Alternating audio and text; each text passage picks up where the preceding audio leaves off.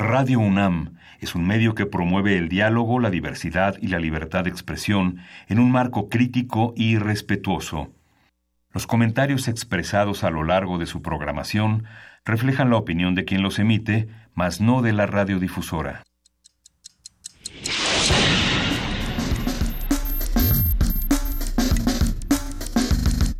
Primer movimiento.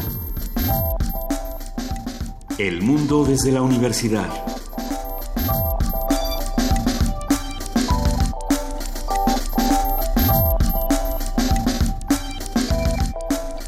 Buenos días, son las 7 de la mañana con 8 minutos, casi con 9 minutos. Hoy es miércoles, si no me equivoco, es miércoles 7 de febrero y estamos empezando primer movimiento esta mañana. Queridísimo Miguel Ángel Quemain, ¿cómo estás? Hola, Lisa, buenos días. ¿Estás contento? Contento, buenos días, Juana Inés. Ay, estamos contentos. Ya regresó Juana Inés de esa. ¿Cómo estás, querida Juana Inés? Muy bien, y bueno, eh, para que se nos quite un poco lo contentos, o para entrar en materia, ayer eh, teníamos una discusión con la que creo que sería interesante arrancar este este programa, ¿no? Eh, Efectivamente. Porque, esta, porque las discusiones en este programa no se acaban cuando se acaba el programa, sino que nos seguimos toda la tarde. Entonces comentamos esta nota de, sobre la Universidad de Chiapas, de, la cual han, eh, han renunciado o a cuyos doctorados honoris causa han renunciado muchos académicos porque le dieron un, doctorado honoris causa, un grado honoris causa a Salvador Cienfuegos. Ese sí es el horroris causa. Ese sí. Es que es muy complicado porque entonces la, o sea, la discusión que teníamos era cuáles son los criterios que tiene una universidad para otorgar este tipo de, grados, ¿no? veíamos los que tiene la UNAM, que tienen que ver con eh, las aportaciones a la ciencia, a las humanidades y al bienestar de la humanidad, lo cual pues es un poco amplio, pero tampoco creo que lo cumpla Cienfuegos. Y bueno, no encontramos exactamente qué es lo que premia la Universidad de Chiapas. Hay que darle reconocimiento a Toño Quijano, nuestro jefe de noticias. Mil notas diferentes. Que estuvo buscando afanosamente notas durante eh, toda la tarde y la noche de ayer. Y justamente creo que vale la pena preguntarnos, dado que las universidades, y lo hemos hablado aquí muchas veces, son espacios políticos, tienen un peso político, deben tener una voz en la, conducción de, del país, ¿no? parafraseando a Barrosierra, México se construyen las universidades. Bueno, pues, ¿qué hacen las universidades por realmente dar una opinión? ¿no? Esta, esta decisión de la Universidad de Chiapas se ha, se ha visto como un espaldarazo a, Cienfuegos, como una venia a esta idea del, del gobierno federal de ensalzar a los militares y de permitirles muchas más cosas con esta ley de seguridad interior. O sea, realmente, ¿qué dice de las universidades que se manifiesten en pro de ciertas personas? Bueno, también qué, dice de los consejos universitarios y de las personas que están tomando este tipo de decisiones. ¿Quiénes fueron los que decidieron, hey, este sujeto puede entrar eh, a una categoría como esta, puede recibir un reconocimiento como esto? ¿Qué significa para cada una de las universidades recibir un reconocimiento como, como el causa, otorgarlo? Eh, en fin, creo que va, a ser interesante seguirlos discutiendo, no soltar una nota como esta, Miguel. Sí, la valentía de las eh, de los académicos para contradecir un mandato del Consejo Universitario que se señala que tiene una, una alineación muy fuerte con varias condiciones que, que están en Chiapas, un estado que ha tenido desde 1994 una militarización creciente y que justamente el desgarre del tejido social ha estado en esta en este problema que enfrentó el ejército desde el movimiento zapatista de que muchos hermanos combatían entre sí porque estaban en uno y otro lado de la de la visión este oficial y por otro lado en esta visión de, legitimar y de hacer visible un mundo indígena cada vez más oprimido y cada vez más eh, aplastado por una bota militarizada por parte de los empresarios por parte de los este de los dueños latifundistas de la de la tierra es algo muy fuerte. Y la historia antiintelectual de México es paradójica porque muchos de los hombres porque muchos de los hombres que han denostado que han evitado que las universidades tengan los presupuestos la dignidad son los que han buscado los honoris causas en universidades patito del extranjero. Uno ve a Miguel Aldana Zorrilla Durazo Fox este con doctorados honoris causa de universidades que Hay una fundación, hay una fundación que se llama Fundación Honoris Causa que le da este permanentemente doctorados honoris causa a los políticos más abyectos del país. Hay que, hay que revisar. Juan González, decías ayer, ¿no? Qué bonito. Y bueno, nada más por, para, para cerrar e, este tema, hay que decirlo. Hasta este momento, la universidad todavía no ha dicho, no ha dicho ni cuándo ni dónde se va a otorgar este reconocimiento, este nombramiento al general Salvador Cienfuegos. Hasta que no sepamos más, tampoco podemos moverle mucho más más que contar el lado de los que están reclamando y de los que están diciendo yo no me quiero acercar a este tema. Eh, a lo mejor ni siquiera ocurre. ¿No? A lo mejor realmente una protesta, si muchas personas se suman y, dicen yo no quiero, a lo mejor algo algo distinto puede ocurrir. Sí, lo mejor no lo sabemos, lo, mejor que podría ocurrir es que, el general Cienfuegos eh, rechace la distinción. ¿no? Yo creo que sería lo Por más, ejemplo. Creo que sería lo más digno para él. Bueno, sería una vuelta de tuerca a toda a toda esta información. Muchas cosas van a ocurrir esta mañana, tenemos mucho más que decir. Rosario Martínez ya está abogando, ah, este, ya, ya está poniendo su granito de arena a la discusión y dice, ¿y cuándo se lo dieron a Erubiel Ávila? Ah, sí. No, bueno. Ahí está. la Universidad Autónoma del Estado de México ha dado doctorados honoris causa muy, muy cuestionables. Justamente. Ah, sí, pues, políticos. políticos del Estado de México, ahí está Juan González. Pero bueno, a lo que vamos. ¿Qué iba a decir? Justo hay un reportaje, bueno, eh, esto es del sabueso ah, de Animal Político, que dice, a ver, supuestamente a Rubiel Ávila se le da eh, la nariz causa por estas razones. El sabueso fue a investigar y léanlo. A ver, lo compartimos en redes sociales. Es muy divertido, a, la vez que es muy doloroso. ¿no? Eh, depende, depende de con qué vista lo queramos, lo queramos interpretar. Pero bueno, vámonos a la información, querido Miguel Ángel. Sí, vamos a tener hoy en en el arranque del primer movimiento Crónica de la Crónica, conversación con Sara Sefcovic, quien es investigadora de tiempo completo en el Instituto de Investigaciones Sociales de la UNAM. También contaremos en nuestra nota nacional con elecciones locales, el comentario de Ignacio Marván, profesor investigador de la División de Estudios Políticos del CIDE. Vamos a tener también un análisis del caso de Javier Corral, que se negoció con quién hay una pérdida, una ganancia para la sociedad mexicana. Esto será una conversación con Daniel Moreno, él es director general del medio digital Animal Político, que hizo un seguimiento muy puntual de toda la de toda la caravana y de todo este conflicto desde el 20 de enero. Y que será interesante también no solo que nos cuente qué es lo que pasó en el caso específico de Javier Corral, eh, también lo que pasa con la lectura de los medios, ¿no? Cada medio le dio una interpretación diferente. No era lo mismo leer el Reforma que el Universal, que la Jornada, que Primer Movimiento, que otras estaciones de radio. En fin, ha sido muy interesante escuchar el, el proceso de toda esta nota. Tenemos también poesía necesaria y esta mañana le toca a Miguel Ángel Quemain. Te toca, querido Miguel Ángel. ¿Estás listo? Ya, listo. ¿Te ayudó algún un libro por ahí que tengas a la mano que podamos empezar? ahorita, ahorita nos lo cuentas todo. Y tenemos una mesa eh, dedicada a la agenda electoral de 2018, eh, ciencia y tecnología. Vamos a conversar con el doctor William Lee, él es coordinador de la investigación científica en la UNAM. Vamos a cerrar primer movimiento esta mañana con la presentación del libro Con el Sol de México en la voz, los cantantes mexicanos en el Gran Teatro del Liceo de Barcelona. Esta conversación será con Enid Negrete, autora del libro. Y bueno, esperemos que se puedan quedar con nosotros de 7 a 10 de la mañana, no solamente en Radio UNAM en el 860 de AM y en el 96.1, sino como ustedes saben, a partir de las 8 de la mañana en TV UNAM en el canal 120 y 20 de TV abierta. Un poco de música para empezar. Tree to Get Ready de Dave a la una, a las dos y a las tres. Vámonos.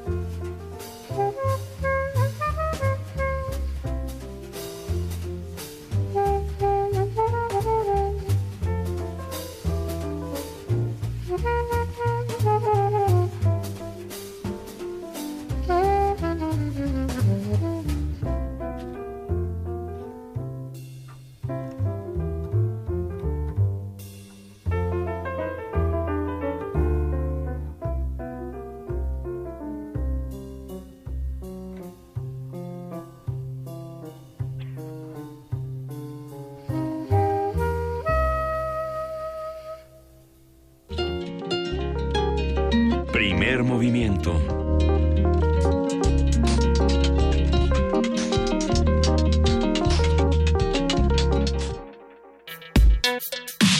Miércoles de lectura.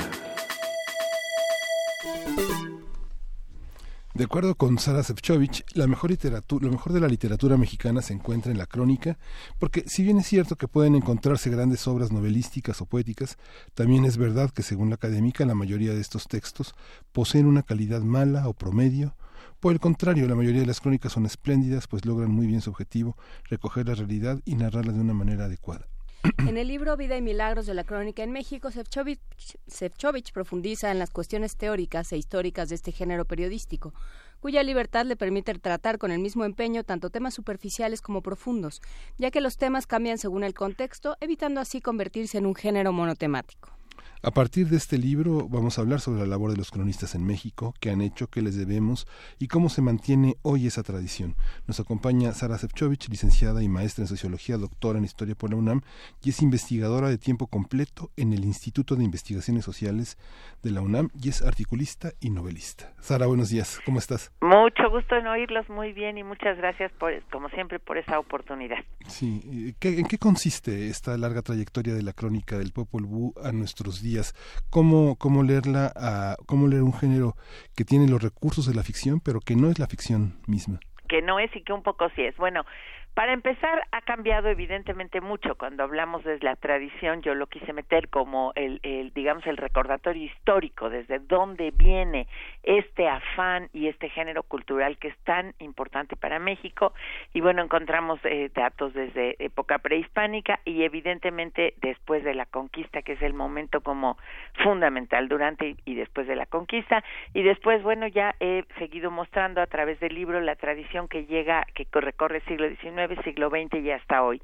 Y esa es precisamente su riqueza. Lo que tú mencionabas hace un momento es el, el hecho de que sea un género que como nadie tomó en consideración, como a nadie le pareció importante en su momento, pues se permitió hablar de cualquier tema, hacerlo de cualquier modo, con una gran libertad, con una gran fluidez, sin todas las restricciones que tiene, por ejemplo, hacer poesía o que se considere que esta o aquella es la forma correcta de escribir un, poema o una novela.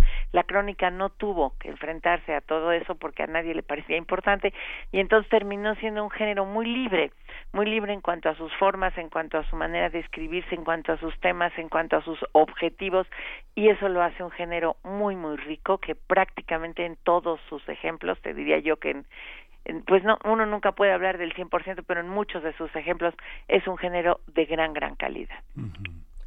Es un género de gran calidad y creo que eh, hay una parte muy interesante, es creo que es un libro provocador en muchos aspectos. Gracias, ojalá sea cierto. no, yo creo que eh, lo hiciste de manera bastante consciente, eh, Sara, y creo que lo logra, creo que logra eh, poner en juego muchas de las de las cosas que se dan por asumidas de de la literatura y de la crónica mexicana.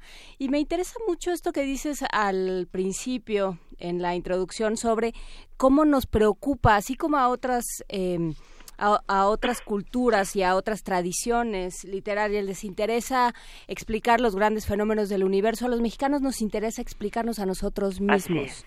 ¿Qué pasa con la crónica en este sentido? Así es, esto yo creo que es el rasgo cultural, digamos, eh, no, no me gusta decir la palabra esencial, pero digamos principal de México, esta obsesión que tenemos los mexicanos con nosotros mismos, con entendernos, con saber qué hacemos, quiénes somos, por qué somos como somos, de dónde venimos, a dónde vamos, que es, digamos, la obsesión central de toda la literatura mexicana, de todo el pensamiento mexicano. Y, por supuesto, la crónica está en eso, con su manera de eh, buscar, eh, decirnos, mira, este es el entorno en que te mueves, esta es tu naturaleza, esta es tu ciudad, esta es tu campo, este es tu pueblo, y con una manera de escribir que te lo esté diciendo todo el tiempo eh, de una manera sencilla entre comillas, pero sí es un objetivo muy claro de la crónica explicarte a su gente, explicarte a sus costumbres, explicarte las cosas diferentes y raras que pasan, pero también lo cotidiano y lo común. O sea, es parte de esa obsesión, pero es quizá el género que lo lleva a su máxima expresión. ¿Qué es México? ¿Qué somos los mexicanos? Ahora bien, que eh, está por un lado la defensa de la crónica y por el otro la defensa de la antología. Sara, eh, digo, hay, antologías que son deliciosas, pero también hemos visto a las mejores mentes de nuestra generación morir en el intento de hacer sentir al lector tonto y de hacer sentir a sus contemporáneos no parte de un entorno. ¿Cómo ser un buen antologador y no morir en el intento? Bueno, yo afortunadamente no hago una antología, sino que hago, eh, sí, porque es además de que ya se han hecho, y imagínate tú competir con la antología de Monsiváis, que es así como la, la clásica. no, no es mi intento. Mi intento es explicar la crónica desde muchos puntos de vista. Uno teórico, pero tampoco incomprensible para, para un lector que, que no le interese profundizar en la teoría y sobre todo hacer un recorrido histórico que nos vaya mostrando las características, los cambios, las diferencias, tanto en temas como en tonos como en modos de escritura. Y las partes, digamos, de antología que incluyo son eh, eh, lo que saco de las distintas crónicas para ejemplificar lo que estoy queriendo decir. Entonces, bueno, eso me permite, espero, no morir en el intento y poder decirle a la gente, mira, esto es lo que tú tienes que leer, si realmente este género te interesa, es como lo fundamental y lo básico, y después de ahí ya sueltas tus alas y tú vas encontrando tu propio camino, ¿no? La posibilidad de recursos que tiene la crónica contemporánea de puntos de vista, de citar voces, de dar contextos, no, no, no, lo, no lo tiene la, la crónica en el pasado. Tal vez hay un momento en que la crónica se hizo autoconsciente de, de, de, del propio género. Digamos, no me imagino que tal vez los reyes de España le dijeran a Cortés, hazte una crónica de lo que viste, sino que hay una visión, digamos, sincera que se dedica frente a la página en blanco a decir lo que vio en la tradición más rica de los viajeros a lugares extraños, ignotos y muy distantes del logos occidental, ¿no? ¿Cómo, ¿cómo se hace consciente este género? Es, muy interesante esto que dices porque por un lado eh, eh, esa es la, eh, digamos como el fundamento de la crónica, la supuesta no conciencia del autor de que estaba recogiendo lo más importante, aunque evidentemente sí tenía la idea de que estaba haciendo algo que enseñaba lo que es el lugar al que vino, ¿no? Y esta parte pues ya de principio le da una cierta importancia, pero por otro lado, al mismo tiempo, hoy nos sucede lo contrario, o sea, estamos hablando de un género que hace unos años eras el participante en los hechos que contabas o por lo menos el testigo cercano en los hechos que contabas y hoy ya no puede ser ninguna de esas dos cosas a partir de lo principal que se está relatando hoy en México que es el hecho de la violencia. Entonces nuestros eh, digamos cronistas ni están ahí adentro porque ni son sicarios ni han sido los los violentados ni muchas veces la mayoría te diría son testigos y se, están como afuera y enterándose de otras maneras a través de, de, preguntas, a través de entrevistas, a través de informes de otro tipo, tanto periodísticos como judiciales, como los que seas, y seguimos llamando a esto crónica, siendo que se hace de una manera totalmente distinta. Que ahí es donde, donde queda la literatura, digamos, ¿no? O sea, en ese eh, en, en, ese, en esa voz, en esos ojos que son los del cronista y en esa pluma que es la del cronista, ¿no? Eh, sí, Miguel Ángel traía a, a, Cortés y a los primeros cronistas a la mesa y claro que hay una intención. Eh, ¿qué, ¿Qué podemos decir de la intención detrás de la crónica. O sea, Lo interesante demostrar... ahí también es, es eso, es que la intención de la crónica, como decíamos, es recoger la realidad, pero nadie puede recoger la realidad tal como es, porque cada uno de nosotros la ve también a través de los filtros culturales que trae adentro. Si regresamos a los cronistas de la conquista, pues es, todo les parecía muy desagradable o muy diferente, por lo menos a lo que pasaba en España. Y si la traemos a, a, a mediados del siglo XX, pues es la burla un poco de, de ciertas costumbres o de ciertas maneras de funcionar y si la traemos a hoy es el horror con la violencia. Entonces, al mismo tiempo que está recogiendo la realidad, está tomando una posición frente a ella, consciente o no consciente, en la mayoría de los casos hoy es consciente, pero antes no lo era tanto, y, y rellenando huecos. Entonces, no es la realidad, es por eso yo digo que es parte de los géneros de ficción también, porque no es ni puede ser la realidad tal como como es ella y que a lo mejor si tú la hubieras cronicado la verías de una manera distinta a como la ve el cronista que en este momento la esté haciendo. ¿no? La crónica desde la Revolución Mexicana, digamos, pensando en el siglo XX hasta la cristiada y los, a los albores del nacionalismo mexicano, es una crónica, pero hay una, hay una cosa que me asombraba mucho, que es este recuerdo que tiene Luis Caroso y Aragón en El Río, Novelas de Caballería, la crónica que hacen dos jóvenes que tal vez no sepan que están haciendo una crónica no equidistante, pero sí complementaria, que es José Emilio Pacheco y Carlos Monsiváis sobre la caída del de Jacobo Arbenz. Esa crónica inaugura una manera de hacer crónica periodística en México, desligada del testimonio, por ejemplo. No me parece, perdón, pero no me parece porque eh, no no creo, por ejemplo, mucho en esta cuestión de las inauguraciones de un género porque pues soy socióloga y pienso que las cosas se van como digamos fomentando y creciendo y, retomando a través de, de, de, la historia y de lo que está pasando en la sociedad y de todos los antecedentes que tienes eh, cuando escribes algo. Pero, por ejemplo, el, el caso que mencionas de Cardosa y Aragón, por eso menciono también en el libro varias novelas que son crónica, varias crónicas que son novela, crónicas que parecería que no que no pudieran serlo como en la música o en el cine o en la fotografía eh, y hoy más que nunca se revuelve la novela con el ensayo con la crónica entonces por eso no acepto mucho llamarlo un género periodístico nada más, porque puede ser testimonial y puede ser una entrevista y puede ser un género literario y puede ser una invención y puede ser recoger una conversación de alguien. Eh, del Valle Ariste hacía mucho esto de hablar de, de qué, qué, pasa cuando te paras a comer una torta en algún lado. Entonces, eh, la riqueza justamente de la crónica está en que no nos cabe en una definición como se acostumbra a hacer y si nos permite, como se acostumbra hoy, decir que todo cabe en ella y que, y que lo que hace diferenciar una crónica de otros géneros es tanto la intención del autor como que tú como lector decidas aceptarla como tal y decir, ah, esto no es invención, esto es realidad, por lo tanto es crónica y no es ficción.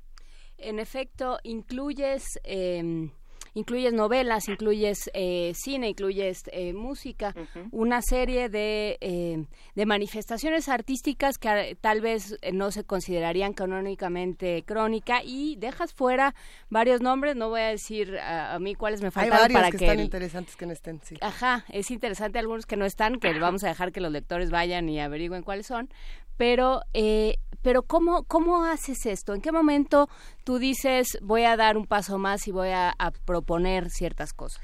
Mira, este libro fue un trabajo que me tomó más o menos 12 años de investigación.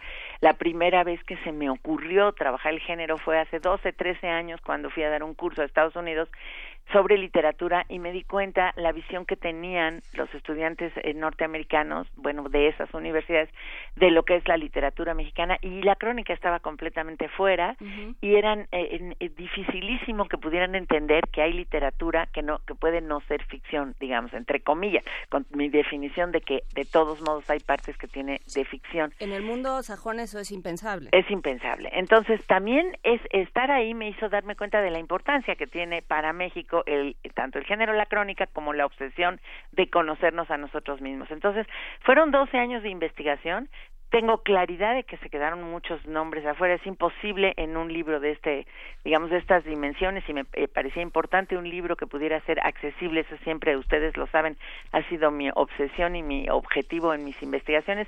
Un libro que sea accesible no solamente al mundo académico, sino a otras gentes interesadas en ello.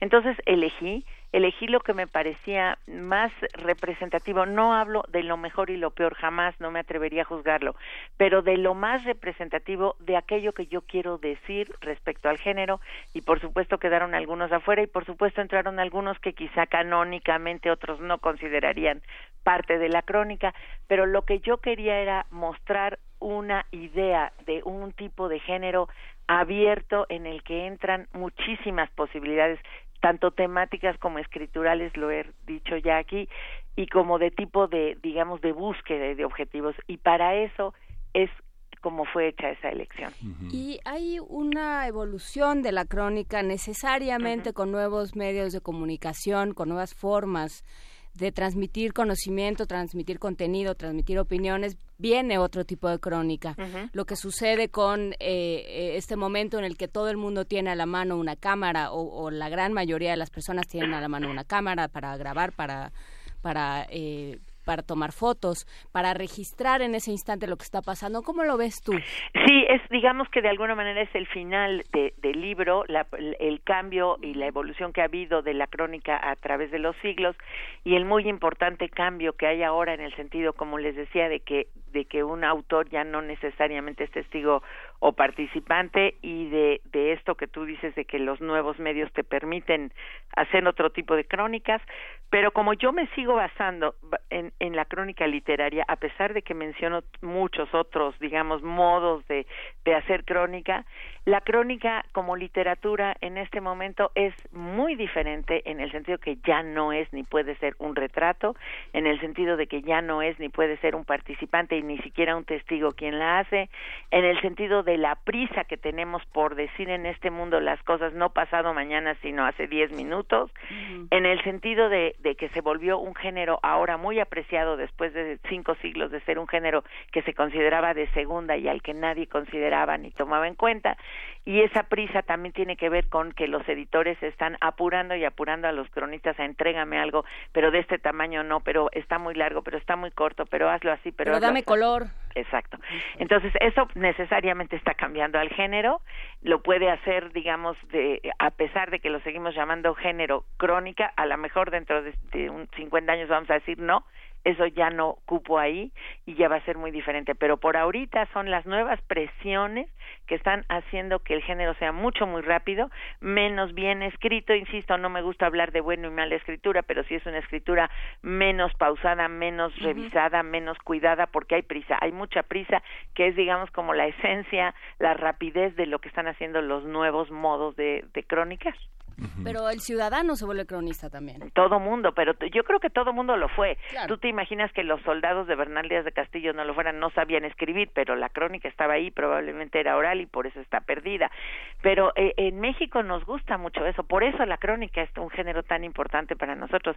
Cualquiera de nosotros es capaz y quiere y tiene ganas de cronicarle al otro lo que está viendo y lo que está pensando y lo que está pasando. Yo lo veo mucho con los lectores de mis artículos, me mandan sus propios artículos para comentar el mío. Es un deseo que tenemos de pues, formar parte de lo que está pasando.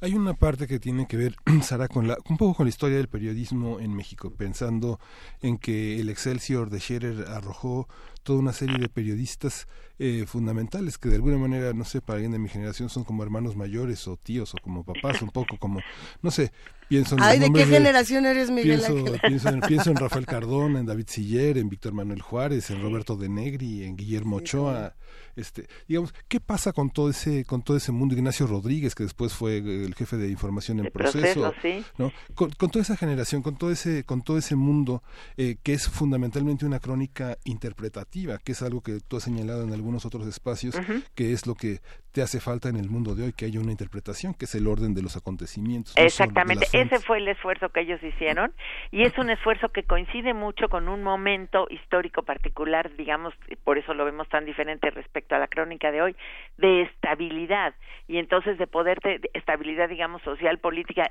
con todas las comillas que le quieras poner al, al hecho, pero, pero que sí existía y que no vivíamos, digamos, en la inseguridad y la violencia cotidianas como hoy y eso te permitía y les permitió a ellos y también por eso son los maestros de muchos, eh, digamos, hacer ese esfuerzo de interpretar lo que estás viendo y no nada más de mostrarte la realidad cruda, ¿no? Cosa que, que ya no existe más. Y por eso yo considero en el libro le, eh, como el esplendor, el momento del esplendor de género, esa segunda mitad del siglo XX, en particular los últimos 25, 30 años, en donde tenemos esos cronistas, esos cronistas que nos estaban diciendo no solo lo que pasaba, sino cómo lo debíamos leer y cómo lo debíamos entender y cómo debíamos nosotros participar en eso para cambiarlo y tener una posición moral frente al asunto. Porque hoy es muy fácil decir que la posición moral es no estamos con la violencia o no queremos que el gobierno haga tal cosa, pero en aquellos momentos eso no era tan claro.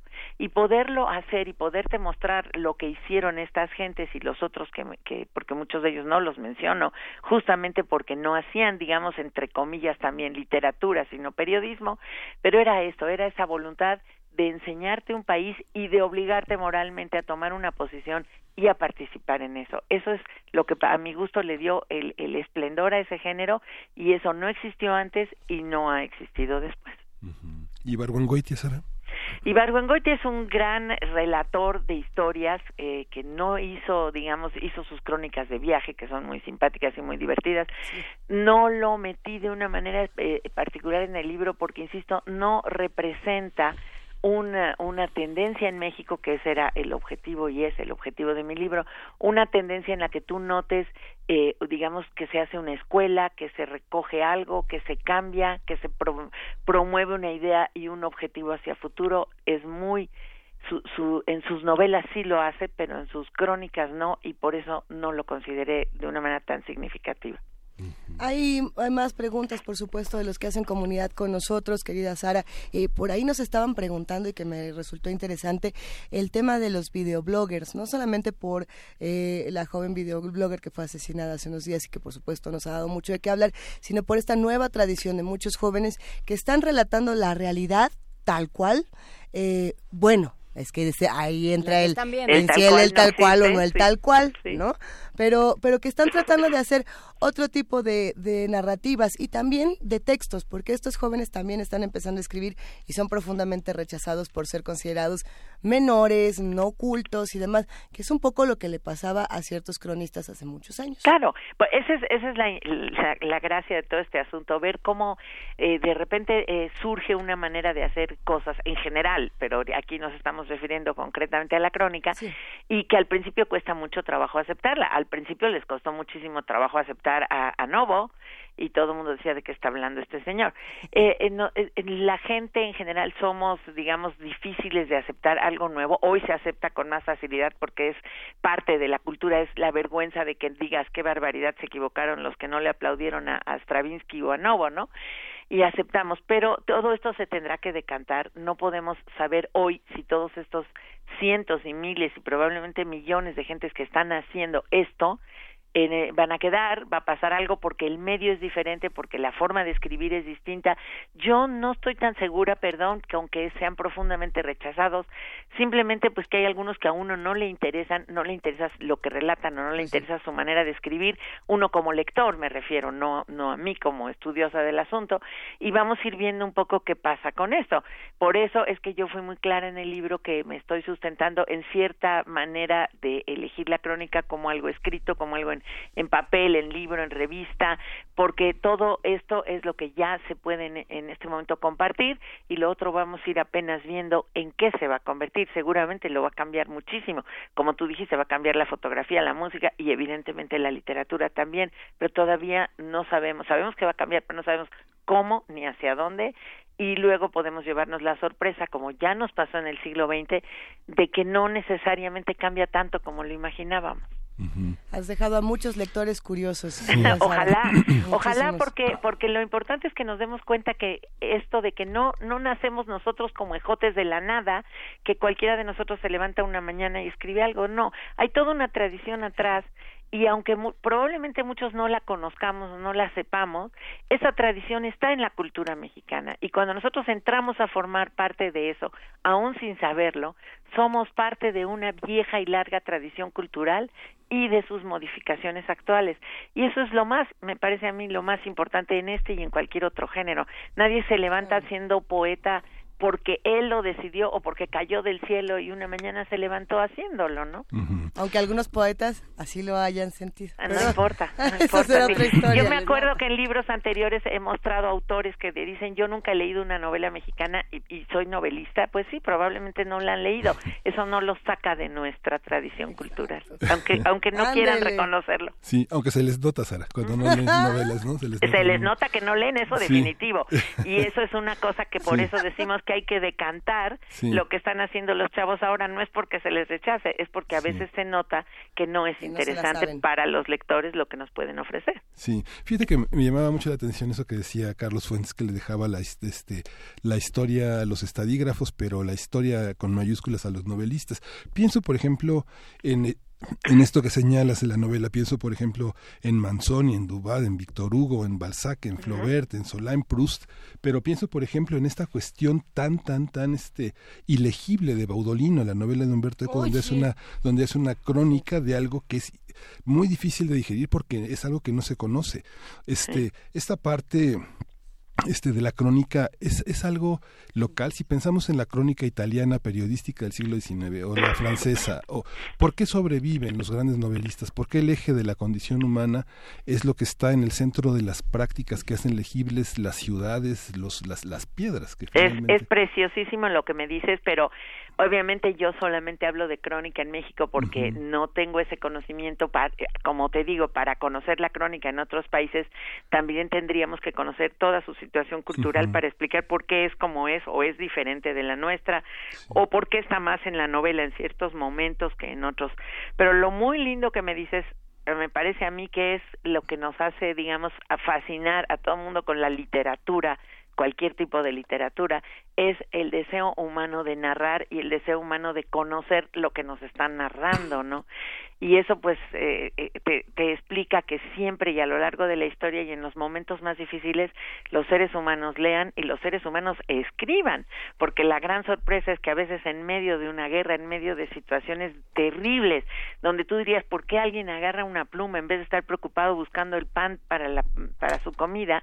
Es esa necesidad que tenemos los humanos de narrar lo que nos está ocurriendo y esa necesidad que tienen otros de leerlo. Y ahí se explicaría, digamos, la parte esencial de cualquier género literario, ¿no? Pues ya nos están preguntando que dónde lo encuentran, que quieren leerlo, Sara. Muchísimas gracias. Ojalá pues está en todas las librerías, está publicado por Editorial Océano a fines de 2017, se llama Vida y Milagros de la Crónica en México y bueno agradezco mucho que, que ustedes me den la oportunidad y que los y que los escuchas que ustedes tienen que son muchos se interesen por este libro porque no es el libro es el hecho de recuperar de una manera muy amplia digamos la más amplia que tuve capacidad de hacer un género que ha sido fundamental en la literatura mexicana que conocemos poco, que hemos tenido la, alguna que otra antología, sobre todo la clásica de Monsiváis y algunas otras generales de América Latina en donde entran cronistas mexicanos, pero no habíamos tenido hasta este momento, digamos, un, una especie de visión general que, que siempre es corregible, pero que pretende ser una guía para entrar por ese muy intrincado bosque que es la crónica en México. Pues Vida y Milagros de la Crónica en México, Editorial Océano de Sara Serchovich. Tenemos un ejemplar que vamos a regalar al primero que llame al 5536 4339 5536 4339. Ya llamaron. Muchísimas gracias Sara Serchovich del Instituto de Investigaciones Sociales de la UNAM. Un gran abrazo. Gran abrazo para ustedes y de verdad muchas gracias por darme esta oportunidad. gracias a ti. Adiós a los tres con mucho cariño. Vamos a escuchar eh, de Vía Mariana.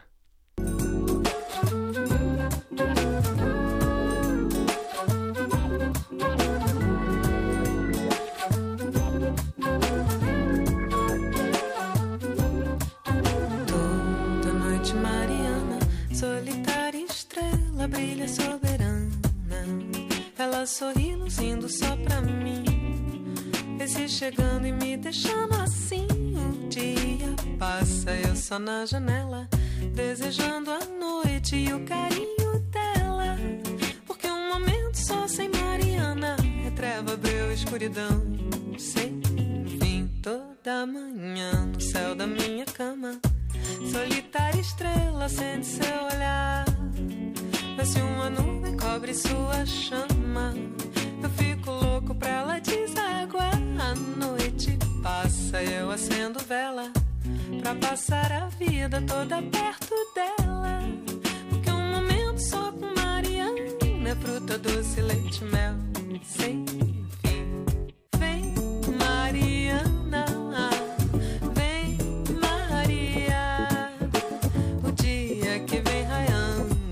politician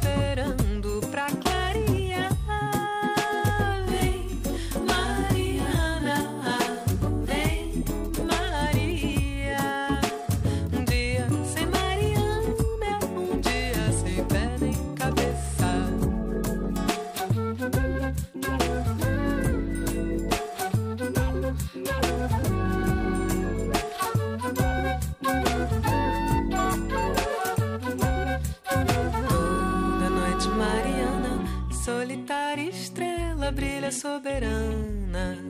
Ela sorri luzindo só pra mim. Vê-se chegando e me deixando assim. O dia passa, eu só na janela, esperando a noite e o carinho dela. Porque um momento só sem Mariana é treva, breu, escuridão. Sem fim, toda manhã no céu da minha cama. Solitária estrela sente seu olhar.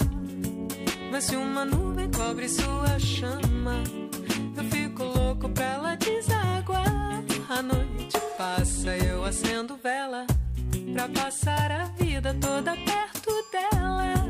Porque um momento só com Mariana é fruta doce, leite, mel, sem fim. Vem, Mariana,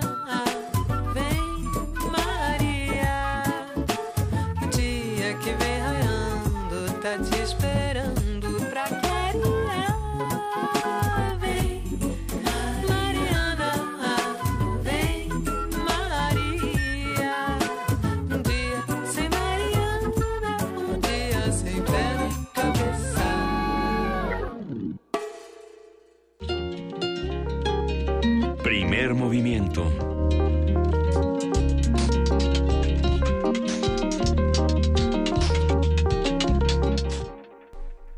Y bueno, en este momento son las 7 de la mañana con 52 minutos, con 52 ¿52 minutos, minuto, sí, el minuto 52. Estamos, estábamos platicando fuera del aire, eh, querida Juana Inés, sobre todo este tema del Tesla Roadster, que el día de ayer creo que fuimos muchos los que estábamos conmovidos viendo el, el lanzamiento, por supuesto, del Falcon Heavy. El Tesla Roadster precisamente es de Elon Musk, el dueño de Tesla. Y, y ahora sí que, en términos de lo más sencillo, no sin meternos a, los términos científicos, lanzan un cohete que tiene adentro un Tesla, un coche rojo Tesla que es el de Elon Musk. Y, bueno, además de que el video es bellísimo, no sé si tuvieron la oportunidad de verlo el día de ayer. eh, Obviamente viene acompañado de música que en un momentito más les vamos a poner, ya todo el mundo sabrá de qué se trata. Eh, venía acompañado de un maniquí, Ujú. es decir, adentro del coche hay, hay un, un maniquí sentado. Y todo el mundo decía, ay, mandaron a su muñeco al espacio, qué chistoso. Y no, Era Elon Musk. no, no era Elon Ya nos Musk. deshicimos de Elon Musk. No, pero lo, lo que sí estaba muy interesante es que justamente se estaban probando los nuevos trajes espaciales de, del SpaceX, que son los que está, ah, se, han, se han estado diseñando por parte de Tesla. Este maniquí lo traía y se han estado haciendo una serie de pruebas. La dirección es Marte y vamos a ver qué pasa. Hay muchísimas personas que están verdaderamente emocionadas con este lanzamiento. Se hizo mm, una, una suerte de cohete muy pesado así que para que para que vaya mucha gente porque como muchos sabemos la, la propuesta de Elon Musk es hacer viajes comerciales al bueno, la propuesta de Elon Musk es vámonos es- a vivir a Marte Se puede ir adelantando. pues Eh, si, si, si por mí fuera, pues claramente na- a nadie le importa lo que yo opine de Elon Musk. Pero no, bueno, ha sido un personaje muy interesante de observar en los últimos años, sí porque ha sido alguien que desde, o sea, él, él personifica esto, esta idea del empresario que piensa que todo es cosa de, de organizarse bien, o sea, que, que tiene un cierto desprecio por la política tradicional, porque dice nomás se hacen bolas y este y todo se puede solucionar eh, comprando a los a los innovadores correctos y a los científicos correctos y haciéndolo todo eh, como si fuera una empresa y entonces todos los problemas del mundo se solucionan. Y bueno, si eso fuera así, no estaríamos donde estamos, pero es una es un punto de vista interesante justamente al final, hacia el final de este programa, que hablemos sobre las grandes necesidades de México y las grandes urgencias de México en términos de, de ciencia, de tecnología de- y de innovación eh, con miras a las elecciones, creo que será un punto interesante, dónde cabe la industria, dónde cabe la empresa, por supuesto. cómo, cómo nos relacionamos a nivel de ciencia y tecnología con el capital y con estos grandes personajes que piensan, como también lo piensa Donald Trump, que es cosa de organizar y de manejar esto como si fuera una empresa. Ha- Habrá que también platicar con, con- los expertos, con los académicos correspondientes sobre el, tema de ah, ¿qué, por qué se hacían estos experimentos en los años 70, por ejemplo, o en los años 60, o en los años 50, cuando sí, te- sí se tenía una carrera científica diferente, ¿no? Cuando teníamos el escenario de caricatura, o ni siquiera de caricatura, de película todavía blanco y negro, donde rusos y estadounidenses peleaban por ver quién era el científico más genial. ¿No? Y ahora no, ahora estamos viendo que a lo mejor se están buscando soluciones o a lo mejor no se están consiguiendo. Hay que, hay que pensar nada más, imaginémonos 64 toneladas métricas en la estratosfera. dando vuelta en este momento. Es decir, este cohete logró poner a Tesla a 400 millones de kilómetros de la Tierra. Nada más de pensar en esa distancia y saber que hay un, un coche, un carro descapotable dándonos la vuelta en este momento. ¿Qué va a pasar? Es, muy emocionante, ¿no? Pensar en todas estas cosas. No pensemos en la, no piensen en la basura espacial ya los vi que están empezando a reflexionar de la basura espacial, pero me parece hasta poético. pobres muchachos, qué necesidad tenían de un descapotable, pensando en, quienes están allá afuera. Era una cuestión de peso, pero también una, una cuestión simbólica de, de sí, Elon es Musk, que es esta ¿no? cosa, es que es esta cosa fanfarrona que, de Elon Musk que de pronto a mí me pone un poco malito de mis Oh, bueno. Pero fanfarrón, fanfarrón. ¿Es fanfarrón o no es fanfarrón? Es que no sé. No lo sé porque Tesla se ha caracterizado por hacer vehículos que están cambiando también la historia de, de, los automóviles, que no está, es, reducen los contaminantes, que sí están pensando en otro tipo de movilidades. Muchos de los activistas que forman parte de Tesla, por supuesto que se han interesado por la movilidad y están lanzando proyectos alternativos. Ahora hay que ver si funcionan porque está Pues muy bonito sacar proyectos, hay que moverlos. Justamente hoy estaba escuchando una nota al respecto Sí, y lo que se discutía es fanfarroncísimo. sí, pero no. Pero lo que estaba lo que estaba escuchando hoy es de estamos hablando de una nueva forma de transporte o estamos hablando mejor de otras sociedades donde le quitemos esa, o sea, imagínate lo que va a hacer los coches eléctricos. No es una no es una solución. Bueno, pero puede ser un, el principio una alternativa cuando Pues no, mejor dejemos de usar automóvil. mejor dejemos de usar automóviles, mejor trabajemos cerca de nuestras casas, mejor fomentemos la cultura de barrio. Hay muchas cosas que discutir. O sea, si quieren cambiar el mundo y conquistar el mundo, vamos empezando por otro lado. Lo cierto es que desde la ciencia, ayer tuvimos un día histórico y por supuesto que los días históricos, ¿con quién se celebran? Con David Bowie y su Space Oddity, como lo hizo el día de ayer Elon Musk.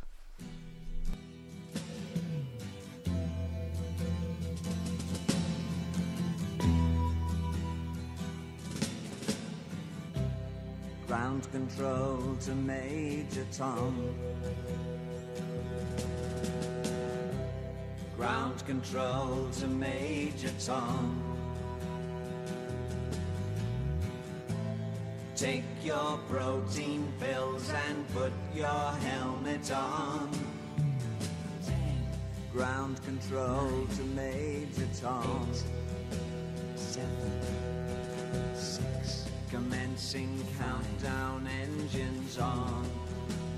Three, two. Check ignition and may God's love be with you.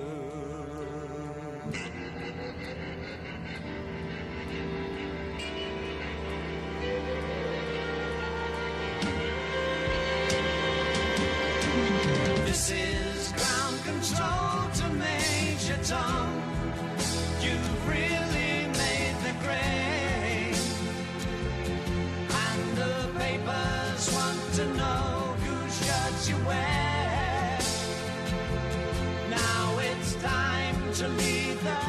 Capsule if you dare. This is Major Tom to ground control. I'm stepping through the door. And I'm floating in a most peculiar way. And the stars look very different today.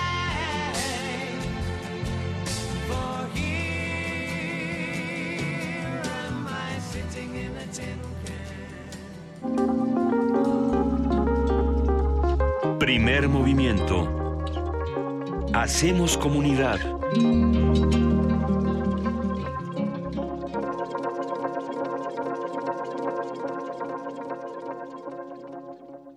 Let there be sound. Am I hearing voices within the voice? La voz. Gabinete de Curiosidades. Conoce los descubrimientos sonoros que Luisa Iglesias y Frida Rebontulet atesoran en las frecuencias radiales. Experimentación sonora, música poco convencional, materiales históricos y diversos audios que forman vasos comunicantes. Todos los domingos a las 2.30 de la tarde por el 96.1 de FM Radio UNAM. Experiencia sonora. Tú, que cuando ves las noticias del gobierno actual piensas, ¿estaríamos mejor? Con ya sabes quién. A ti que durante el gobierno de Calderón pensabas, ¿estaríamos mejor con ya sabes quién? A ti, que después de ver lo que hizo ya sabes quién en la Ciudad de México, llevas 12 años pensando que estaríamos mejor con ya sabes quién. A todos ustedes les tenemos una gran noticia. Sí estaremos mejor y ya sabemos con quién. El PT está de tu lado. Juntos haremos historia. Primeros meses de gobierno, he recorrido pueblo por pueblo y casa por casa. primeros meses de gobierno, para jóvenes que no lo tienen de gobierno. Es momento que los políticos guarden silencio. Y hablen los ciudadanos. Nuestras propuestas nacen al escucharte a ti. Con Nueva Alianza es de ciudadano a ciudadano. Publicidad dirigida a los militantes, simpatizantes e integrantes del Consejo Político Nacional del Partido Nueva Alianza. Entre los muchos problemas que hoy tiene México, este 2018 nos trae dos noticias. Una buena y otra mejor. La buena es que el PRI ya se va. Y la mejor es que juntos vamos a construir un México nuevo, en donde sí se haga justicia y vivamos en paz. Con nuevas ideas, vamos a cambiar la historia. Ricardo Anaya, precandidato a presidente de México. PAN, el cambio inteligente. Mensaje dirigido a militantes del PAN. Saborear una paleta o sellar una carta. Para ser gracioso o ser grosero. Para ser amoroso o para ser muy amoroso. Para reír y para hablar. Las posibilidades de la lengua son infinitas. Muerde lenguas, letras, libros y galletas. Lunes y miércoles, 20 horas. Por el 96.1 de FM. Radio UNAM. Hablan José Antonio Mid. La gente está harta de lo que está pasando en las precampañas. Que López Obrador es un peligro, que Anaya traiciona, que los independientes no lo son tanto, que si no soy del PRI, pero soy su candidato. Yo conozco a gente valiosa en todos los partidos y en la sociedad. Este es un gran país y si seguimos dividiendo no vamos a avanzar. Pero hay una cosa que nos une, las ganas de trabajar para que nos vaya bien. José Antonio Mid, precandidato del PRI a presidente de México. Mensaje dirigido a los miembros de la Convención Nacional de Delegados. PRI. Se equivocan los que piensan que con discursos mueven a México. Los que movemos a México somos los ciudadanos, los que sabemos que el esfuerzo es el mejor homenaje para los nuestros, los que llevamos a México en el rostro con orgullo. Hemos ido ganando fuerzas, tomando terreno. Nuestra participación es la solución. Atreverse el progreso, nuestra decisión. Estamos listos, estamos haciendo la diferencia. El cambio es tuyo, es contigo. Atrévete. PRD. Entre los muchos problemas que hoy tiene México, este 2018 nos trae dos noticias. Una buena y otra mejor. La buena es que el PRI ya se va. Y la mejor es que juntos vamos a construir un México nuevo, en donde sí se haga justicia y vivamos en paz. Con nuevas ideas, vamos a cambiar la historia. Ricardo Anaya, precandidato a presidente de México. PAN, el cambio inteligente. Mensaje dirigido a militantes del PAN. Puedes encender la cámara, grabarte diciendo lo primero que se te ocurra y subirlo a internet. O puedes hacerlo bien. Radio UNAM te invita a construir tu propio espacio de expresión en la red con el taller Videoblogging, el poder de los influencers, impartido por Alejandro Valdés Barrientos. Aprende a llevar tu idea a un guion y a traducirla en video. Inicia el jueves 8 de febrero. Inscripciones, costos y descuentos al 5623-3273. Nuevos medios de comunicación para nuevas opiniones. Radio UNAM, Experiencia Sonora. Búscanos en redes sociales, en Facebook como Primer Movimiento UNAM y en Twitter como P Movimiento o escríbenos un correo a primermovimientounam@gmail.com. Hagamos comunidad.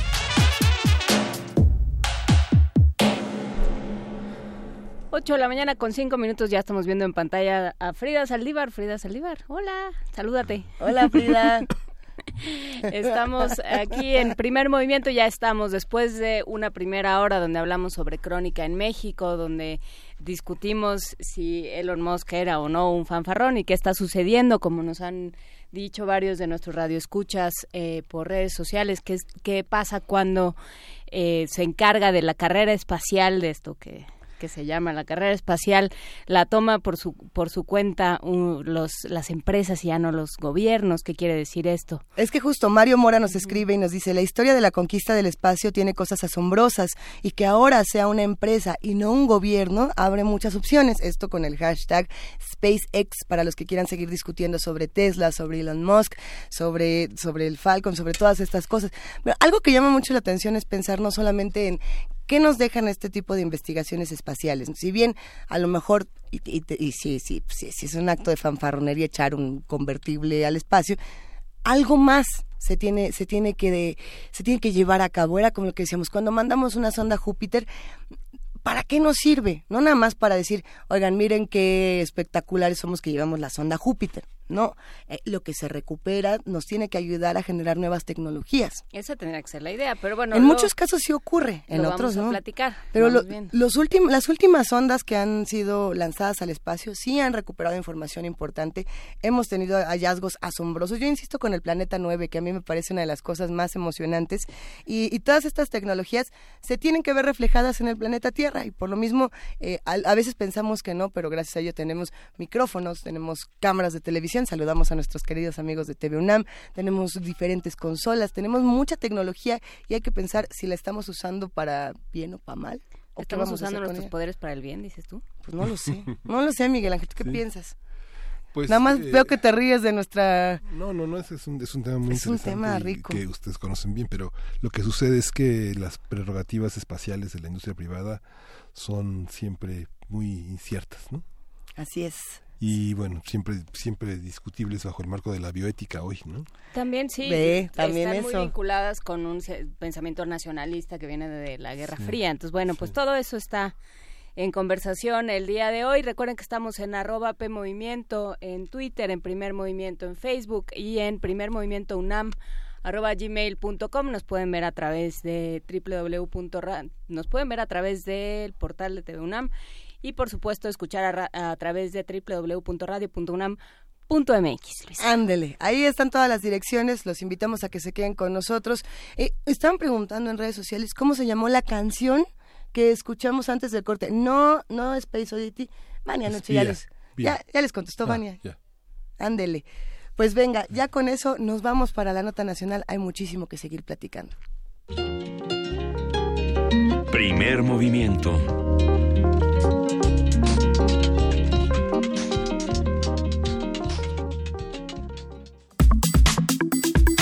Nota Nacional.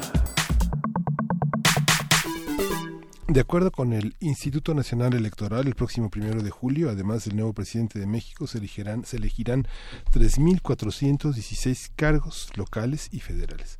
En la Ciudad de México, una de las contiendas más llamativas es la que designará al nuevo jefe de gobierno. Los principales aspirantes a este cargo de elección popular son Alejandra Barrales, de la coalición Por México al Frente, PAN PRD Movimiento Ciudadano, Miquel Arriola, de la Alianza Todos por México, PRI, Partido Verde, este, NA, y Claudia Sheinbaum del Frente Juntos Haremos Historia de Morena, PT y PE. ¿Te refieres a Miquel Arreola, el de las fabulosas aventuras, el de las locas y, deliciosas aventuras urbanas? ya iremos platicando de eso. Eh, el CELIP se va a elegir también a los 16 alcaldes, antes jefes delegacionales, y se votará por 10 concejalías para cada una de las demarcaciones de la ciudad. Según Mario Velázquez Miranda, consejero presidente del Instituto Electoral de la Ciudad de México, las futuras alcaldías van a permitir que las decisiones de gobierno sean, cito, discutidas y consensuadas con los integrantes de sus respectivos consejos, en los cuales también dijo habrá una participación política plural. Hay que preguntarnos si esto va a ocurrir. Sí, y sobre este proceso vamos a conversar hoy, las elecciones locales, qué se espera de ellas, a qué hay que poner atención, cómo se viven en la Ciudad de México, después de todas las reformas que hemos tenido. Y nos acompaña para ello Ignacio Marván, él es profesor investigador de la División de Estudios Políticos del CIDE. Buenos días, eh, profesor Marván. Bueno. Sí, le escuchamos. Buenos días. Ah, ya, pues, ¿qué tal? Muy buenos días, ¿cómo están todos? todos? Hola, Ignacio. A todo el auditorio. Todo muy bien, pero ¿cómo vemos las, las elecciones locales, Ignacio Marván? A ver, mira, este, creo que vale la pena señalar una cosa que una de las características de esta elección es que va a tener el mayor número de elecciones de gobernador que siempre se ha tenido, digamos, y que van a coincidir con la elección presidencial. Entonces es lo que, técnicamente se llama como elecciones concurrentes, que más o menos pueden favorecer, digamos, a la tendencia de un voto mayoritario en un momento determinado u otro. Entonces, vamos a, tener nueve, las digo rápidamente para que el público las tenga claras, Ciudad de México, Chiapas, Guanajuato, Jalisco, Morelos, Puebla, Tabasco, Veracruz y Yucatán. En esos nueve estados, aparte de, luego de ayuntamientos, Congreso, hay al mismo el mismo día de la elección presidencial hay elección de, de gobernador. Aquí la pregunta es, este, ¿qué tanto ayudan a la candidatura a la presidencia a la elección local o qué tanto la candidatura a la presidencia ayuda a la elección local, porque puede haber efectos de un lado y del otro. Vale la pena señalar que de las nueve legislaturas, para que nos demos en cuenta un poco idea de cómo está el panorama político en el país y cómo, sobre todo, cómo ha cambiado, este, en el PRI, el PRI, digamos, de las nueve es competitivo a lo, a lo sumo en cuatro. El PAN Frente, digamos, el Frente de por México y el PAN PRD, es competitivo, puede competir, lo cual le da muchos votos, aunque no gane, en seis de nueve y Morena es competitiva en 6 de 9. Entonces, todo este planteamiento de que si MID no arranca, pero los gobernadores, este, va, pues tiene minoría de gobernadores y es competitivo en menos estados que en lo que posiblemente son más competitivos, sea, sea Morena en unos casos o sea el PAN en otros casos. Eso eh, eh, nos hace pensar eh, primero, ¿cómo se están haciendo? Creo que la parte interesante es cómo se están levantando los sondeos. ¿Y cómo sabemos todo todavía, esto? Mira, todavía, la verdad, en, términos de sondeos tenemos muy, mucho, muy preliminares, porque inclusive, aunque ya están perfilados todos con, ese rollito de los supuestos precandidatos, ya prácticamente todos están perfilados, no están ya registrados con candidatos definitivos, que será como a mediados de marzo. Aunque ya prácticamente todos decidieron, con mayor o con menor conflicto. el, quizás el conflicto más importante que se ha dado hasta ahora en la selección de gobernador es el caso de Chiapas, en donde la selección de Roberto Albores por parte del PRI y de los coordinadores de la campaña de MIT, particularmente por las preferencias de Aurelio Nuño, este fue Roberto Albores y causó una crisis total porque están en amenaza de ruptura con el verde, que es el que les articula mucho todo todo en Chiapas, y, y esta ruptura pues va a ser casi casi le termina regalando la, la, le podría terminar regalando la gobernatura a Morena con Rutilio Escandón que tiene un candidato de, de muchísimo apoyo, ¿no? Entonces, el punto es, todavía no estamos, digamos, ciertos, pero sí podemos, por antecedentes, por el perfil de los candidatos, por encuestas, aunque sean muy preliminares, más o menos entre qué dos fuerzas va a estar disputada la, la gubernatura. Y con base en eso, el que tiene más posibilidades de competir en el mayor número de, estados son tanto el Frente como este como Morena y el PRI realmente de las nueve solo es competitivo en cuatro, lo cual son muy malas noticias para un candidato del PRI como Mid que simple y sencillamente no levanta.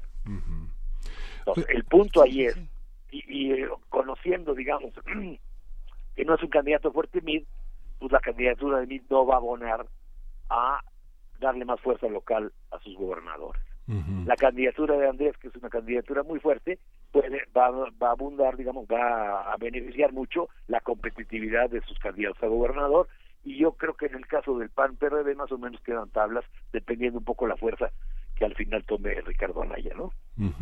Ignacio, parece, digamos que uno piensa en... ¿Perdón? uno piensa como en dos grandes tendencias, por ejemplo, eh, eh, el PAN, el PRD, Morena, son, son distintos eh, la, la, la, configuración de los militantes, de los simpatizantes en cada uno de los estados. Tal vez hay hoy mucho desconcierto entre muchos panistas sobre la configuración de su partido, muchos perredistas muy este, sorprendidos también por, la, por el despliegue de, de gente hacia Morena y la misma configuración de Morena con este también con muchos resabios, no solo priistas, sino perredistas también. Está, y hay una parte también en el electorado que está por los temas, sin importar el partido, de seguridad, de igualdad en la cuestión de género, protección a la infancia, este mejoramiento de la situación económica. ¿Cómo, cómo lo perfilas en el interior del país? ese, ese, es decir, sobre todo la preocupación ahí debe ser fundamentalmente para el frente, por México al frente, para esa alianza PAN-PRD, ¿no? Y ahí hay que verla, yo no, no, no creo que deberíamos generalizar, sino más bien verla estado por estado. Por ejemplo, en el caso de la Ciudad de México, donde el PRD, bueno, pues es fuerte, etcétera, etcétera, la alianza con el PAN pues puede todavía darle más votos de lo que ya de por sí ha trasladado el PRD a Morena, porque simple y sencillamente este pues la alianza con el PAN no no le da mayor fuerza al PRD. Entonces, lo que lo que vemos en la Ciudad de México es una, una candidata de Morena como Claudia Sheinbaum que está pues prácticamente dos a una sobre el seguidor del PRD y pues ahí sí que ni el PRD sí puede sacar más ni ni el PAN le da muchísimo más al, al PRD como para realmente hacerlo competitivo. En el caso de Chiapas, el lío es con el PRI y el Verde, y el PAN está prácticamente fuera de la jugada. En el caso de Guanajuato, pues aunque se hayan sumado PAN y PRD, ahí es un territorio totalmente totalmente azul en donde prácticamente no tiene competencia o tiene cierta competencia del PRI pero muy muy muy limitada. En Jalisco pasa una cosa bien interesante, porque es el candidato más fuerte de Movimiento Ciudadano y precisamente para mantenerse como competitivo opta porque no presenten o que presente un candidato simbólico, tanto el PAN como el PRD, y va solo al faro con el candidato ciudadano, y ahí tiene una ventaja enorme en las encuestas de dos por uno, pero si se vinculaba al PAN y al PRD por el desprestigio que tienen el PAN y el PRD en Jalisco, podría restarle muchísimos votos. Entonces ahí la competencia es Alfaro, muy ciudadano contra el PRI.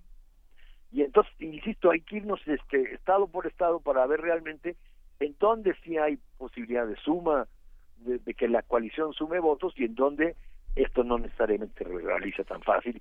Este, más allá de de que si cuestiones ideológicas o proyectos, mucho de aquí lo que cuentan es quién es la persona del, del candidato a gobernador y qué tanto atrae o qué tanto qué tanto apoyo atrae o qué tanto rechazo genera, ¿no? ¿Y qué tanto eh, entra en juego la historia, digamos la historia electoral y la historia política del estado? Hablabas ahora de Guanajuato, que ya hace mucho tiempo que es panista ¿Qué pasa? Eh, ¿Cómo está jugando esto? En el caso del verde en Chiapas, eh, has, has, hecho tú también hincapié en esto, ¿no? Es, es muy importante.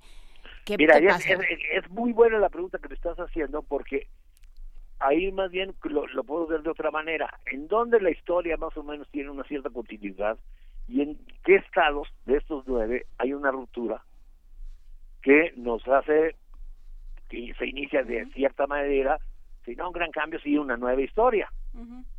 Porque, por ejemplo, este Guanajuato o Guanajuato pues sigue más o menos su tradición desde pues, ahora sí que desde Medina Plasencia prácticamente no ha perdido la gubernatura, el PAN como primera fuerza es un bastión panista y todo indica que sigue dentro de esa trayectoria en donde el, pues, el PRI puede ser competitivo en un momento determinado, pero alguna opción de izquierda nunca ha tenido mayor peso ni mayor fuerza, ¿no? Por ejemplo. Jalisco cambió, digamos, hace hace tres, hace tres, en la elección de hace, de hace tres años, surge este nuevo candidato de gobernador, se va al suelo el PAN, o se va, digamos, es desplazado de manera muy importante el PAN, el PRD nunca ha existido, y ahora empieza una nueva historia en donde Movimiento Ciudadano tiene un candidato fuerte, el PRI le puede competir, pero por ejemplo Morena tiene una intención de votos, si bien baja, históricamente muy superior a la que siempre tuvo el PRD el PRD en Jalisco nunca tuvo más de 2-3%.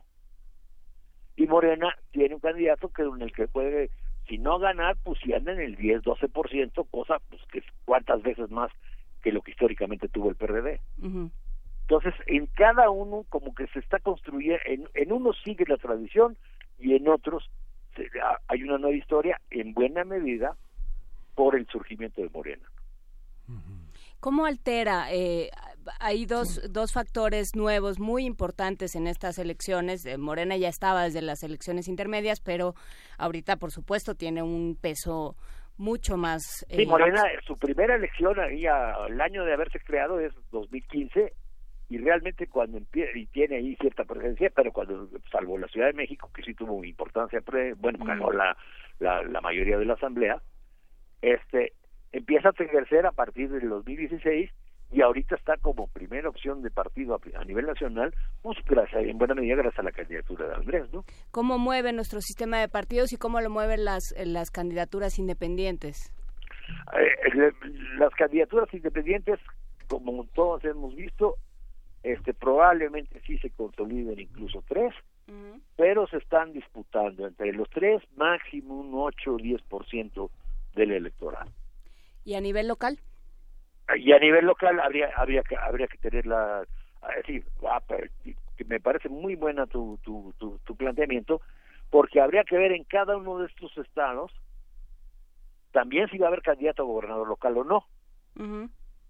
Y es así necesitaremos afinar mucho la información y hasta qué punto afecta o no este pues estas preferencias que se dan por los partidos las coaliciones y partidos más o menos registrados y, y, consolidados en proceso de consolidación.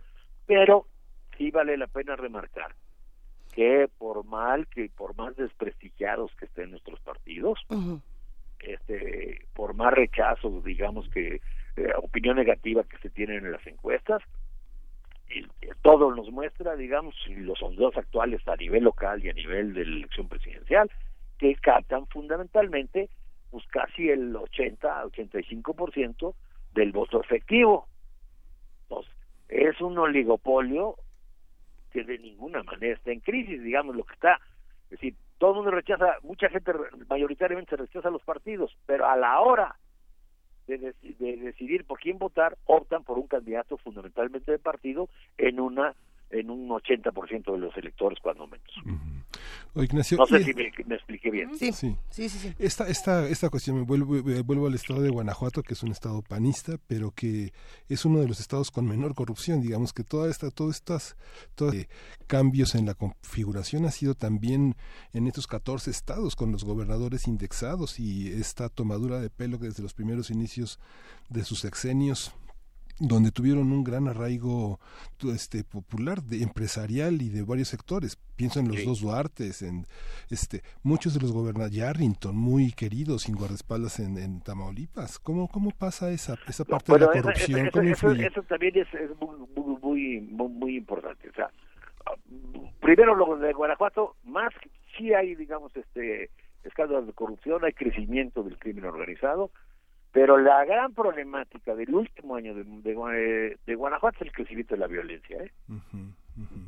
Y ahí no sabemos, si las preferencias indican que se consolidará el PAN a partir de este fenómeno, pero no sabemos efectivamente si le va a pegar o no le va a pegar y cómo le va a pegar, porque pues, era un estado que ah, no estaba digamos en la lista de los más violentos y el último año ha sido impresionante digamos noticia tras noticia sobre violencia en Guanajuato y con respecto a los procesos judiciales, digamos, este, penales que se están siguiendo a gobernadores, no podemos perder de vista que si revisamos caso por caso, los que realmente están llamando, digamos, están siendo sometidos a proceso o en posibilidad de ser sometidos a proceso, son los que perdieron su elección. O sea, fue gracias a que hubo cambio de partido que se pudieron instrumentar estos procesos penales. Si se mantiene el mismo partido por X o por Y, pues finalmente no hay una fuerza capaz ni, ni elementos para juntar los elementos de presentar una acusación penal formal, ¿eh? Sí, claro. Sí, que esto también es importante al momento de ir a votar, tomar en cuenta lo que ya nos enseñaron las experiencias de alternancia. Sí, lo, tomar en cuenta digamos este que cuando menos en el 2000 sobre todo en el 2016 fue muy mm. muy muy gráfico y en muy de manera muy importante la cantidad de elecciones que el de gobernador que perdió el PRI en 2016 es los que la, que hizo posible que se llevaran los casos eh, de emblemáticos, digamos, de procesos penales contra los Duarte, contra Borges, etcétera, y de alguna manera eso también aceleró el proceso de Yarrington que iba por otro canal, pero que finalmente también salió gracias al cambio en Tamaulipas. ¿eh? Hay, por supuesto, muchas contradicciones, muchos cambios, muchas polémicas y una, una de esas cosas que reúne como todo, tanto polémica como contradicción, eh, indignación, pero también muchos cuestionamientos diferentes, es el de Cuauhtémoc Blanco, Ignacio. ¿Qué podemos decir de, de esta precandidatura?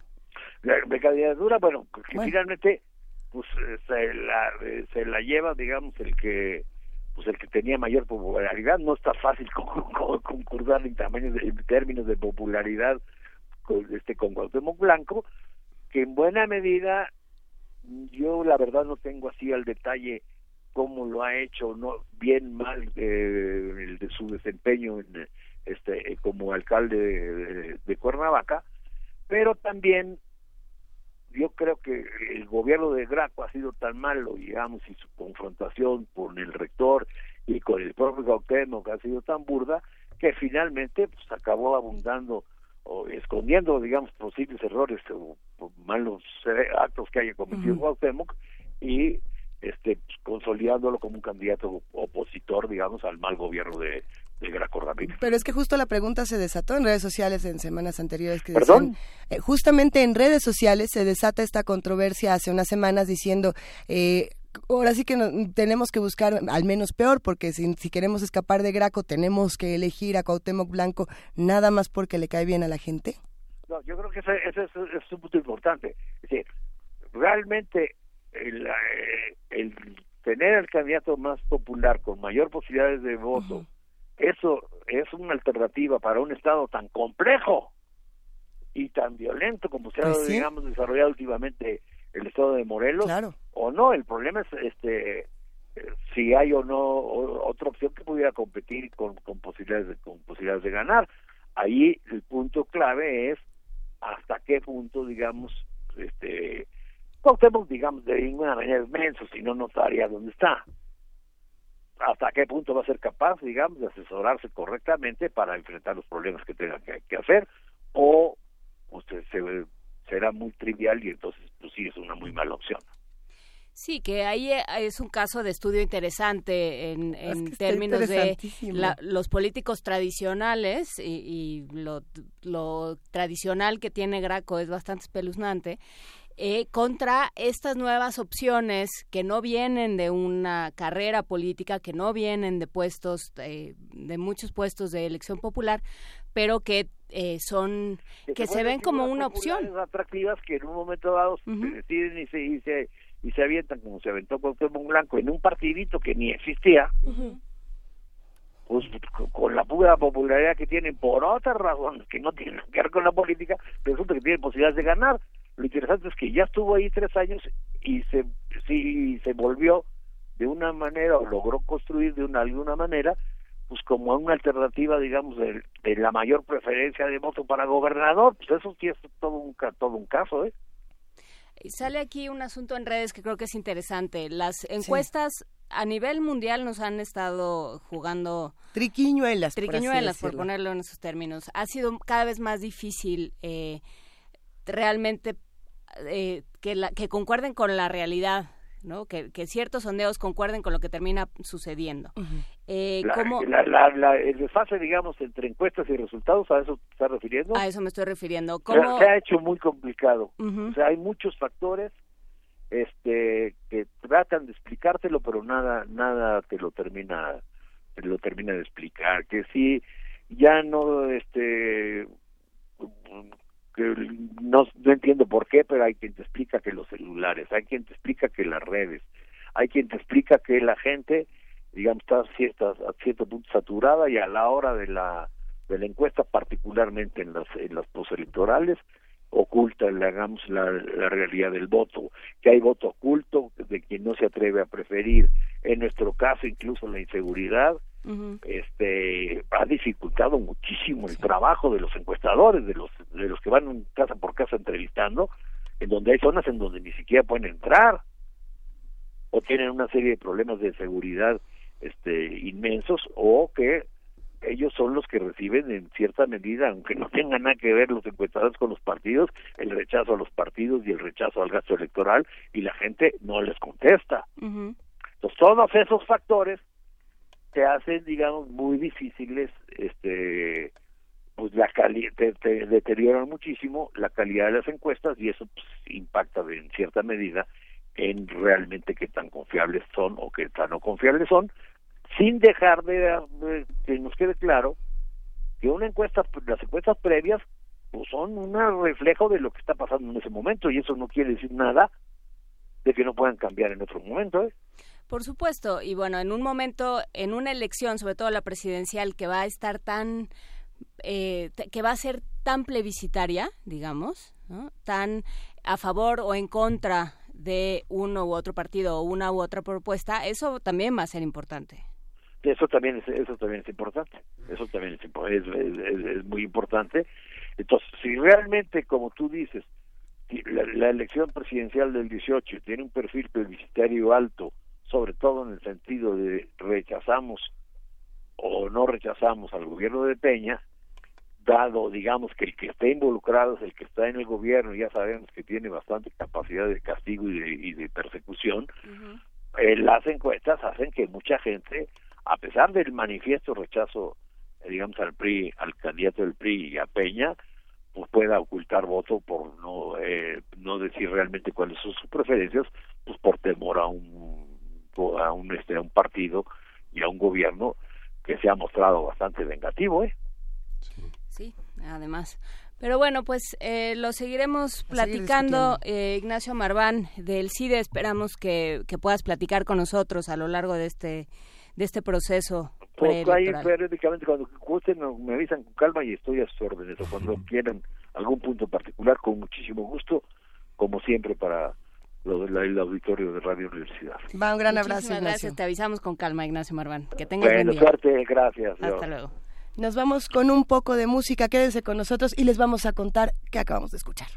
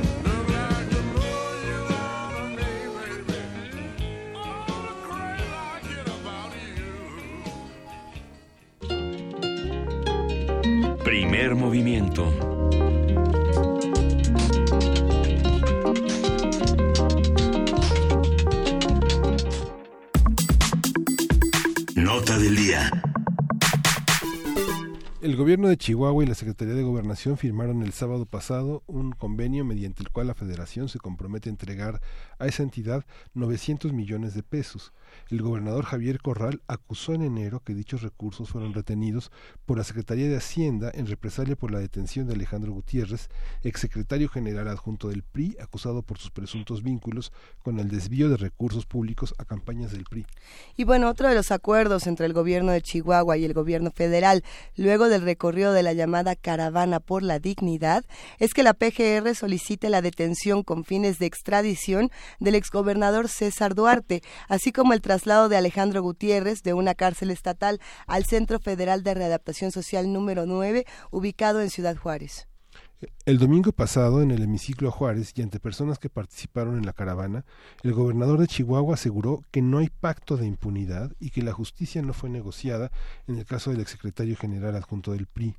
Y a partir de esta resolución, de esta solución del caso Corral, vamos a analizar la nota, sus resultados, con quién se negoció, qué se llevó a cabo y cómo queda la lucha anticorrupción después de ello. Para ello está Daniel Moreno, el es director general del medio digital Animal Político, que ha seguido con mucha precisión, con mucha puntualidad este, esta, esta caravana y este conflicto. Daniel, buenos días, ¿cómo estás? Hola, ¿cómo les va? Muy buenos días. Muchas gracias por invitar. No, pues eh, gracias a ti por platicar con nosotros. Eh, tuiteaste algo el durante el fin de semana, me parece que el lunes, porque el fin de semana esta llegó semana el lunes, el lunes. El fin de semana, pero sí, no te preocupes, ajá. Eh, que decía que qué pasa, ¿no? 900 millones de pesos y la extradición de César Duarte a cambio de frenar el caso de Alejandro Gutiérrez, ya veremos. Y si ocurre, la pregunta es hasta dónde llega el caso de Gutiérrez como para querer taparlo a este costo. ¿Cómo lees tú? Eh, hablemos de este caso y hablemos de, eh, de todo el proceso, Daniel. Mira, eh, yo creo que, que, que, digamos, hay, hay todavía preguntas sin duda eh, por responderse y que algunas de ellas solamente con el tiempo vamos a ir teniendo claras para tener eh, pues, absoluta claridad sobre, sobre qué ocurrió en esta negociación. Y lo digo porque la primera sorpresa es que haya habido una negociación, es decir, que no estamos acostumbrados a que algo así ocurra, eh, que ni de lejos diría yo que negociación es sinónimo de algo malo, pero que eh, lo cierto es que hubo, insisto, esta negociación y no tenemos claro eh, cuáles son los alcances, cuál es la profundidad de lo ocurrido. ¿A qué me refiero? Me refiero a, a que si nosotros hacemos una relación de los hechos, hay una serie de puntos que, que nos tienen que saltar como pues simplemente como, como gente que, que siguió la información. No ni siquiera digo más que eso. Eh, durante semanas eh, la secretaría de hacienda estuvo insistiendo que no debía este dinero y que no tenía dinero que eh, bueno hubo hubo frases estilo no vamos a caer ante la extorsión y el chantaje no vamos a aceptar las presiones sí entonces escuchamos durante semanas este discurso por parte de la Secretaría de Hacienda de la Presidencia de la República. Y eh, de repente nos dicen que siempre sí le debían 900 millones y siempre sí tienen dinero me, pueden decir, no, no, bueno, es que nosotros nos referíamos al 2017 y ahora ya es el 2018, no, no, espérenme, son 900 millones, no es cualquier cosa, yo sé que en un presupuesto federal pues es nada, pero, pero sigue siendo una cantidad significativa. Entonces, lo primero que, que habría que aclarar es, ¿quién nos mintió durante este, este proceso? si hubo eh, mentiras expresas de parte de la Presidencia de la República de la Secretaría de Hacienda, creo que eso primero merecemos una explicación, porque lo cierto es que el dinero sí apareció, sí se debía y sí se les dio. Entonces, esa es una beta. Segunda beta, eh, es ineludible pensar en el caso de Alejandro Gutiérrez y de la preocupación real que le genera al uh, gobierno federal y al PRI. Porque el caso de Alejandro Gutiérrez, y, y eso siempre es importante subrayarlo, eh, es un caso en donde la corrupción, en donde lo que hay, hay ha podido documentar, evidentemente, falta el juicio y falta ver eh, la calidad de las pruebas y demás, pero lo que se ha podido documentar es una relación entre el gobierno federal eh, y las campañas eh, electorales, es decir, de triangulación de recursos, de uso irregular de recursos públicos para financiar campañas, en donde están presentes los gobiernos estatales. Es tan tan tan profundo este caso, es tan eh, digamos significativo en lo que se refiere a combate a la corrupción, a pruebas para difundir, para, para, para demostrar la corrupción, que, que todo ciudadano deberíamos estar ocupados y preocupados en que el caso se resuelva hasta el fondo. O sea, insisto, estamos hablando del caso en donde se puede documentar toda una red en donde se involucran gobiernos estatales, federales y el PRI para desviar recursos públicos para financiar a candidatos. O sea, e, es un caso muy importante. Bueno, en ese caso hay pues eh, el detenido Alejandro Gutiérrez, que es alguien muy importante. Eh, no estamos hablando de un político de cuarta división, estamos hablando del brazo derecho de uno de los políticos periodistas más importantes de todos. Bueno, en las últimas semanas estuvo peleándose que si este Alejandro Gutiérrez le iban a llevar a un pedazo federal, si no le van a llevar, si estaba siendo eh, eh, se había acusado que, que había sido víctima de tortura, que si no era víctima, que si la CNDH se metió, que si, ¿no? O sea, eh, había una disputa política en torno al caso, en torno incluso al preso en particular. Bueno, entonces, eh, cuando se anuncia la firma del convenio, que es un segundo tema del convenio, se dice, Chihuahua recibe los 900 millones de pesos y además acepta el traslado de Alejandro Gutiérrez a un penal federal. Bueno, lo que habían estado eh, tratando de evitar. Exacto. Entonces, como simples este, observadores, creo que tenemos derecho a la sospecha, ¿no? O sea, si uno, si de un lado nos dijeron que no había dinero y que no les debían, y del otro lado se, no querían que se trasladara el preso, y de repente se acuerdan las dos cosas, insisto, creo que tenemos derecho a sospechar. Hay más elementos en este en todo esto, como por ejemplo el simple hecho de que eh, la relación económica entre el gobierno federal y los gobiernos estatales sigue siendo lo más opaca del mundo. Es decir, siguen decidiéndose cantidades de dinero con base en negociaciones políticas. Eso, por supuesto, no es culpa de Chihuahua.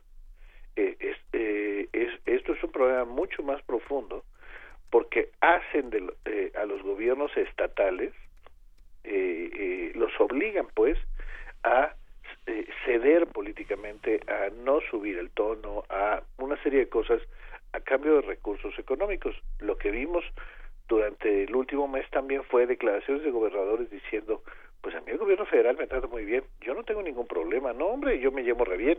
Ah, claro. la CONAGO hizo un papel muy digno en todo esto. O sea, fue una cosa este francamente lamentable. Bueno, ¿y por qué vimos eso? Pues porque todos los gobernadores se mueren de miedo de que les hagan lo mismo, de que les quiten sus equivalentes a 900 millones de pesos. Bueno, entonces ahí hay otro elemento que nos debería de preocupar. Como ven es una ensalada de cosas que hacen pues el tema complejo simplemente. Un tema en donde lo en términos ideales, primerísimo que nada, lo que quisiéramos es que la relación financiera entre gobierno federal y gobiernos estatales fuera perfectamente transparente, regulada y pública, en donde supiéramos cuánto le toca a cada quien y por qué. Eso hoy no lo sabemos. Hoy ni siquiera tenemos acceso a los convenios para saber cuánto le toca a cada quien eh, y me refiero a toda la información, ¿no? Eh, hay, hay cosas públicas, hay otras no, hay otras que no. Hay partes que la ley regula, hay partes que la ley establece, a este Estado le toca tanto dinero por estas razones, pero es solo parte de los recursos, no la totalidad de los recursos. Entonces, ese es el, un, uno de los grandes temas que debía resolverse, que, que hoy no está resuelto porque hoy lo que vemos todos que pasó es que un gobierno estatal se arma de valor, protesta, marcha y obtiene el dinero cosa que además pues hay que aplaudirle al gobierno de Chihuahua y a Javier Corral, ¿eh? porque pudo haber doblado las manos y callarse la boca. Bueno, peleó por algo que considera su derecho, eso por supuesto se le reconoce, pero deberíamos aspirar a que no haya necesidad de esto, sino de que cada quien le toca pues, lo que le corresponde, lo que está firmado, lo que no, lo que está documentado, lo que es público, lo que sabemos para qué se destina, a eso deberíamos aspirar. Bueno, eso no se negoció. Es decir, no no hubo una solución estructural al problema en la negociación Chihuahua gobernación. Quizá está quizá plantearlo así suena a bueno, y Chihuahua, ¿por qué va a resolver el mundo, no? Pues ellos le preocupaban sus 900 millones, ¿no? Bueno, pues sería, sería cierto, pero deberíamos aspirar como país a que haya esta solución estructural. Sí, porque hay otra cosa que dijo Corral eh, en una entrevista que le hizo René Delgado, me parece, decía, es que, y lo dijo en otros lados, eh, Hacienda es un brazo, o sea, está usando los recursos, está usando el ramo 23 como un como un látigo. ¿no? Es cierto, es cierto. O sea, eso me parece también un dato significativo que es eh, eh, en este país la Secretaría de Hacienda es la que tiene el dinero. Digo, eh, eh, digamos una una bueno no solo la que tiene el dinero sino la que decide cuánto te da a cada quien y cuándo se lo da a cada quien. Entonces imaginen el poder que tiene la Secretaría de Hacienda en términos políticos. Eso es algo que se ha vivido en los últimos años en México, precisamente por el margen de discrecionalidad que tiene el reparto de recursos. Entonces, los gobernadores tienen, eh, eh, miren, pensemos en lo siguiente. Nosotros estamos haciendo una, una nota en donde nos estamos tratando de explicar algunas obras públicas del gobierno de Puebla. Bueno, para que tu gobierno de Puebla te puedas endeudar, eh, para, para construir una obra pública, quien te tiene que dar permiso es la Secretaría de Hacienda. Bueno, ese es solo un ejemplo, pero hay muchos más ejemplos que nos dejan en claro el poder de la Secretaría de Hacienda y el control que la Secretaría de Hacienda ejerce en los gobiernos estatales. Bueno, eso tiene que resolverse estructuralmente porque eh, porque la discrecionalidad le da un poder a la Secretaría de Hacienda que no es el poder que debe de tener, ¿no? Bueno, e, esas cosas se tienen que solucionar estructuralmente. Insisto, en esta negociación no ocurrió esa solución. Quizás somos injustos o seríamos injustos si le pedimos a Javier Corral que eso se resuelva. Porque con toda razón eh, eh, habría que, que, volver a decir, pues a Chihuahua le importaban sus 900 millones. Pero como país tenemos que resolver lo otro, porque si no, vamos a seguir viendo, no, no caravanas, porque las caravanas se necesita cierto valor político del gobernador de hacerlas, porque sabes que te vas a meter en un pleito que, que puede durar quién sabe cuánto tiempo, ¿eh? Pero vamos a seguir viendo un control discrecional de los recursos por parte del gobierno federal, un permanente chantaje del parte del gobierno federal, que tiene implicaciones en todos los terrenos que nos imaginemos, ¿no? O sea, eh, no quiero ni pensar las relaciones que se den entre gobernadores y Secretaría de Hacienda de te doy pero a cambio de, ¿no? Ahí podemos imaginarnos cualquier cosa y quizá nos quedaríamos cortos. Bueno, eso es lo que se tiene que, solucionar. Y finalmente subrayaría e insistiría pues en el caso de Alejandro Gutiérrez, yo eh, eh, eh sí, eh, déjame ponerlo gráficamente, me estoy lamiendo los bigotes para conocer ese expediente. Claro porque ahí puede haber pruebas de las que todo mundo hemos perseguido por años, pruebas que, en la que no quede ninguna duda.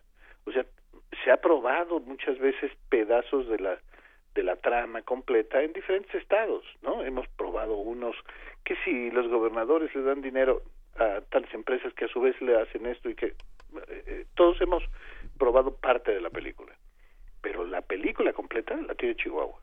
Ese caso es fundamental. Hoy lo que pedimos es que Corral no ceda en el caso, es decir, no quisiéramos pensar que, eh, que los 900 millones fueron a cambio de ceder a Alejandro Gutiérrez, no solo en términos de, de cambiar de un penal a otro, sino sobre todo de ceder en el caso, ¿no? De, permitir que el caso se pues se oculte o se guarde o se, no sé, baje de volumen o lo que sea. A eso se refiere lo que leían ustedes de hace un momento de que Corral eh, afirmó que no habrá pacto de impunidad. Bueno, de nuevo, perdón, como ciudadano, como periodista, yo eh, deseo, por supuesto, que sea cierto lo que dice Corral. Tenemos que verlo en los hechos. No, no podemos creer simplemente, ¿no? Claro. Hay una parte, Daniel, que bueno, es, es muy interesante lo que señalas, pero esa parte del consenso que es muy difícil que eh, tal vez la opinión pública lo entienda como lo entienden los políticos, digamos que esos, esos, esos pactos de un dinero extra de 700 y 200 es parte de los eh, que no, hay suficiencia presupuestal porque todavía no estaban listos técnicamente por parte de Hacienda la, la, recaudación de los subejercicios de los estados, digamos, ese dinero se asigna y fundamentalmente, digamos, era para pagar aguinaldos y, y el capítulo 1000, que es un capítulo de honorarios. Entonces, este, y bueno, la, la parte ridícula que, bueno, este Corral resuelve de una manera muy inteligente el decir, bueno, si les dimos mal el número de cuenta, ¿por qué no nos llaman y nos dicen que no? no? Pero, claro, es un proceso automatizado, que no interviene en personas, sino es una programación que se hace desde la Secretaría y si no hay una, una, un número de cuenta correcto, se cancela automáticamente y hay que hacer otra vez 15 mil oficios para recuperarlo. Aquí lo interesante es que se señalaba que, que, Corral meterá una, una controversia ya no constitucional para no entrar en el, no técnica, perdón, para no entrar en el tema del dinero, pero sí cuestionar y eso es en beneficio de los 31 gobernadores que el mecanismo que tiene Hacienda para dar el dinero, ¿no? Que es como es que esa parte del subejercicio es, son las migajas, porque finalmente cuánto pagas con 700 millones de pesos, ¿no? Sí, yo yo creo que esa controversia sería sería importante que se meta por esta por este tema que estamos comentando de eh, exijamos que se solucione de fondo el asunto, que no siga siendo discrecional. Ahora, yo yo agregaría, digamos, un par de, puntos más que me parecen en este caso sin duda eh, celebrables de parte de eh, eh, de Javier Corral. El primero es Corral usó, perdóneme, Corral usó una herramienta política que es salir a la calle a protestar que es perfectamente válida y que y que luego subestimamos su importancia. Y, yo creo que es importante pues que Corral viene de una tradición en Chihuahua muy muy de eh, de los últimos no sé 30 40 años porque en Chihuahua hubo movilizaciones electorales muy importantes hubo defensas del voto eh, inéditas en México y estoy hablando apenas de 1986 entonces ese primer punto me parece importante. Y el segundo punto me parece también relevante mencionarlo es la negociación política. Es decir, creo que tenemos que celebrar la negociación. Oigan, qué bueno que se sientan y hablan sobre un tema.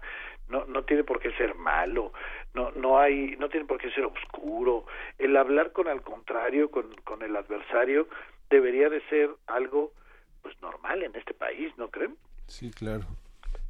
Claro. Eh, y bueno, pues eso también nos trae muchas otras eh, preguntas, ¿no? Sí, sobre el, papel de la CONAGO, sobre eh, cómo nos estamos posicionando, el tema, el tema contra la corrupción y también quiénes se fueron sumando a la, al trayecto de Corral. Fue muy importante que tomara esta bandera, como dices, muy de la tradición de la política en Chihuahua, de la oposición en Chihuahua, pero también fue importante lo que fue sucediendo por el trayecto, quiénes se fueron sumando, cómo, qué, qué, em, qué causas fueron esgrimiendo y, y con qué nos quedamos, digamos, pensar que ya se resolvió, como tú dices, Daniel, eh, no solo es, es eh, absurdo, sino es estéril para nosotros como sociedad, más allá de Chihuahua. No, no, yo creo que esto esto todavía sigue y, y bueno, solo mencionar lo que a lo que te refieres en la primera parte, que es cierto, eh, Corral logró armar un movimiento eh, plural interesante en donde participó eh, el grupo Ahora, que encabeza Miguel Álvarez y Casa, que me parece un grupo muy interesante conformado por gente que vale la pena eh, logró esta alianza y eso le dio una fuerza ciudadana importante, es decir, no fue una, una caravana del PAN, fue algo más plural que eso. ni siquiera fue una caravana exclusiva de, Chihuahua, fue también algo más que eso. Sí, que eso también pasa por la figura misma de Corral, ¿no? Exacto, no, yo creo que la figura de Corral queda revaluada en ese sentido, pues porque Corral eh, es alguien que sabe usar las herramientas para lograr lo que quiere y yo insistiría herramientas legítimas no no lo criticaría nunca en ese sentido porque me parece normal lo que lo que está haciendo está apelando a eh, la movilización y la negociación eh, para algo en beneficio de Chihuahua. Oye pues ojalá otros gobernadores lo hicieran así no este entonces en esa parte lo veo lo veo eh, plausible sin duda. A mí me parece una tragedia lo que vimos en términos de gobernadores de todos los partidos durante estos días, es decir, las declaraciones que hicieron eh, fue de un, de un eh, déjenme ponerlo así, de un agachón, ¿no? Este sea la CONAGO o sea los, insisto, eh, los gobernadores del propio partido. O sea, uno veía al de Puebla, al de Guanajuato, este, no hombre, yo me llevo re bien con Hacienda, nunca me he tenido un problema, el presidente de la República me trata espectacular.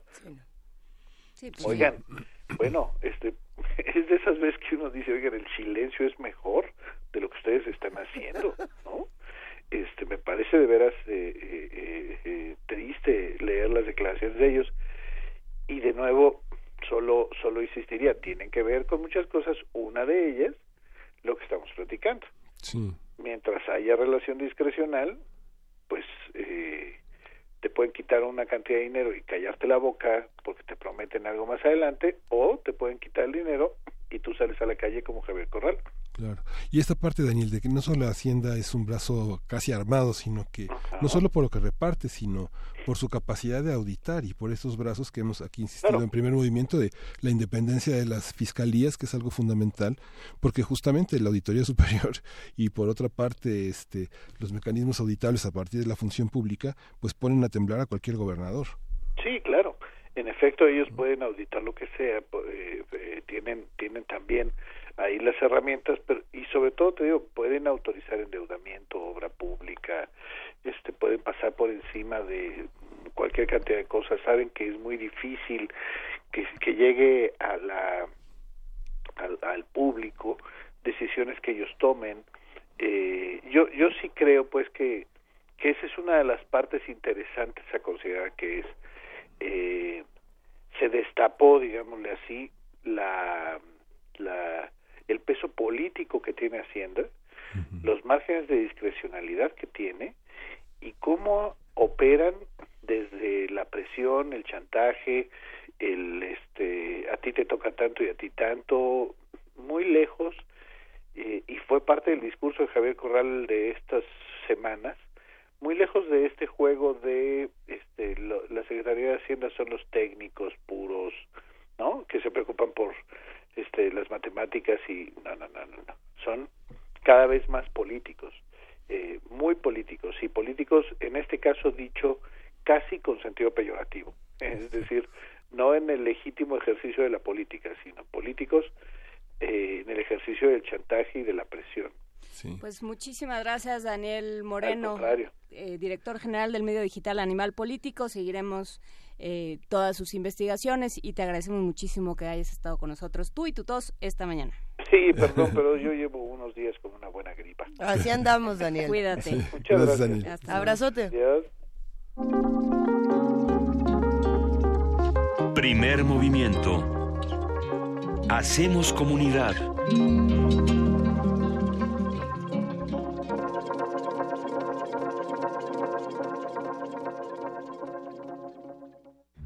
Ballets de todos los tiempos. Música medieval, barroca, moderna. Los sonidos que hacen mover al cuerpo en un solo programa. Diáspora de la danza. Lunes a viernes a las 6.40 de la mañana y su retransmisión a las 3 de la tarde. Por el 96.1 de FM.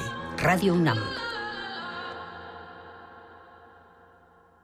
El Tribunal Electoral de la Ciudad de México trabaja antes, durante y después de una elección, porque además de defender tu voto, te atiende si no se respetan tus derechos político-electorales. Imparte justicia cuando existen inconformidades en elecciones internas de partidos políticos, comités ciudadanos y consejos de los pueblos. Además resuelve controversias en elecciones de autoridades en la Ciudad de México y en consultas ciudadanas. Tribunal Electoral de la Ciudad de México. De principio a fin, justicia en tu elección. Este es mi México. Aquí vivimos más de 120 millones y el 2018 será especial porque tomaremos decisiones muy relevantes para nuestro futuro. Ya arrancó el proceso electoral en el que elegiremos representantes para más de 3.400 cargos de nivel local y federal, quienes administrarán los recursos de nuestro país. Y porque mi país me importa, te invito a que lo vivamos juntos, informándonos, participando y decidiendo. Instituto Nacional Electoral, INE.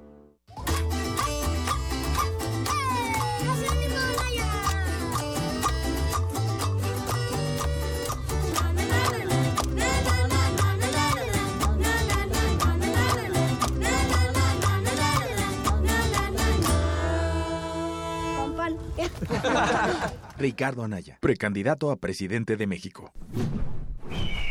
Movimiento Ciudadano. Mensaje dirigido a integrantes de la Asamblea Nacional Electoral de Movimiento Ciudadano.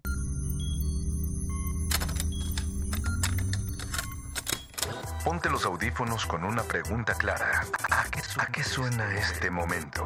Momento. Si pudieras musicalizar a cualquier persona, cualquier evento, cualquier circunstancia, tienes música para ir de un lugar a otro. ¿Cómo crees que sonaría? Ley listo. Complacencias musicales de personajes poco complacientes. Lunes, 22 horas. Por el 96.1 de FM, Radio UNAM. Hablan José Antonio Mid. La gente está harta de lo que está pasando en las precampañas. Que López Obrador es un peligro, que Anaya traiciona, que los independientes no lo son tanto, que si no soy del PRI, pero soy su candidato. Yo conozco a gente valiosa en todos los partidos y en la sociedad. Este es un gran país y si seguimos dividiendo no vamos a avanzar. Pero hay una cosa que nos une, las ganas de trabajar para que nos vaya bien. José Antonio Mid, precandidato del PRI a presidente de México. Mensaje dirigido a los miembros de la Convención Nacional de Delegados. PRI. Tú, que cuando ves las noticias del gobierno actual piensas, ¿estaríamos mejor? Con ya sabes quién. Que cuando contaste los muertos de su guerra absurda pensaste, estaríamos mejor con ya sabes quién. A ti que eres empresario y hace 12 años te espantaron y hoy piensas, estaríamos mejor con ya sabes quién. A todos ustedes les tenemos una gran noticia. Sí, estaremos mejor y ya sabemos con quién. Morena, la esperanza de México. Juntos haremos historia. Hugo Eric Flores, presidente nacional del partido Encuentro Social. ¿Sabes por qué estamos del lado correcto de la historia? Porque la situación no da para más. Porque queremos ser parte de un cambio verdadero. Porque no tenemos hambre de poder, tenemos hambre de hacer. Porque reconociendo nuestras diferencias tenemos un mismo objetivo, transformar a México. Juntos haremos historia. Partido Encuentro Social. Mensaje dirigido a militantes y simpatizantes del Partido Encuentro Social.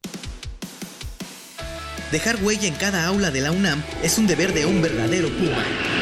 Deja tu huella y apoya Fundación UNAM a de cara a miles de universitarios. Súmate 5340-0904 o en www.funam.mx. Contigo hacemos posible lo imposible.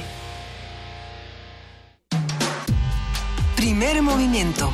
Podcast y transmisión en directo en www.radio.unam.mx.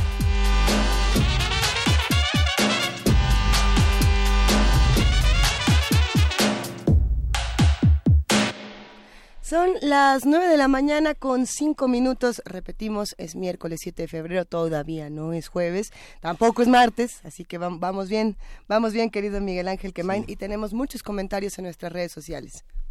Vamos a ver si compartimos algunos, querida Juana Inés. Por aquí, Roberto Coria, a quien le mandamos un gran abrazo, nos, nos escribió y nos manda una invitación que yo creo que ahora sí que para todo el amante de no solamente del fantasma, sino de la ciudad como un personaje, la Ciudad de México, esto le va a gustar. Eh, por supuesto, Universo de Letras de la UNAM y la cátedra, la extraordinaria José Emilio Pacheco nos están invitando a fantasmas y seres fantásticos. Fantasmas y seres fantásticos en la Ciudad de México está compuesto de dos pláticas, una es de Vicente Quirarte y en la otra están Viviana Camacho y Norma Macías Dávalos, hablando de todos los seres que podemos encontrar en la ciudad y la ciudad como, como un personaje que está vivo. Por supuesto que, que se va a estar retratando la escritura de José Emilio Pacheco, que eso es algo fundamental para entender la ciudad y esta ciudad fantástica, o bueno, por lo menos el género fantástico en nuestra ciudad no se entiende sin, sin José Emilio Pacheco. Y, va a estar bueno, va a estar bastante bueno. Los invitamos el 21 y 22 de febrero de las 5 a las 19 horas, o sea, de las 5 a las 7. De las 5 a las 7. De las 5 a las 7 en el auditorio del MUAC, del Museo de Arte Contemporáneo, que ustedes saben está en el Centro Cultural Universitario.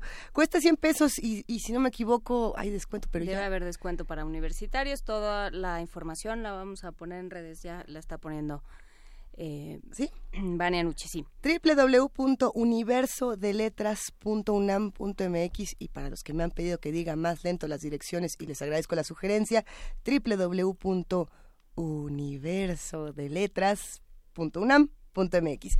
Y dicho eso y hablando de letras y de palabras que deben cambiar al mundo, vámonos a poesía necesaria. Primer movimiento.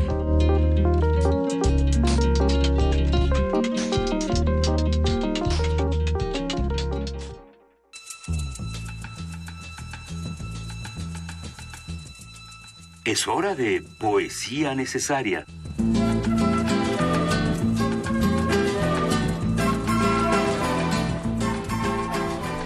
Miguel Ángel Quemay. Voy a, voy a leer un poema de Tomás Segovia, este gran poeta mexicano español que escribió entre 2005 y 2006 un poemario que editó Ediciones sin nombre, en cuyo sello están varias de las obras ensayísticas y poéticas de Tomás. Se llama Golondrinas y dice así. Frente al balcón abierto, las golondrinas sin cesar se precipitan, persiguiendo tan solo locamente la serpentina cola de la velocidad. En sus breves torrentes negros van nadando de pecho en el instante y una vez y otra giran sus corros disciplinadamente alborotados. Retorno eterno, efímero del puro comenzar y no seguir, y otras veces se sueltan en sus vertiginosos trapecios invisibles como raudos dibujos en el agua que son la cifra mágica del horizonte azul y no descansan nunca hasta la noche como si las hubiera dado a luz el día. Están ahí para que no haya pausa en nuestra audaz celebración del día, para que esté siempre presente el cielo y para que haya un sitio arriba en donde lo que dura se apresure a durar.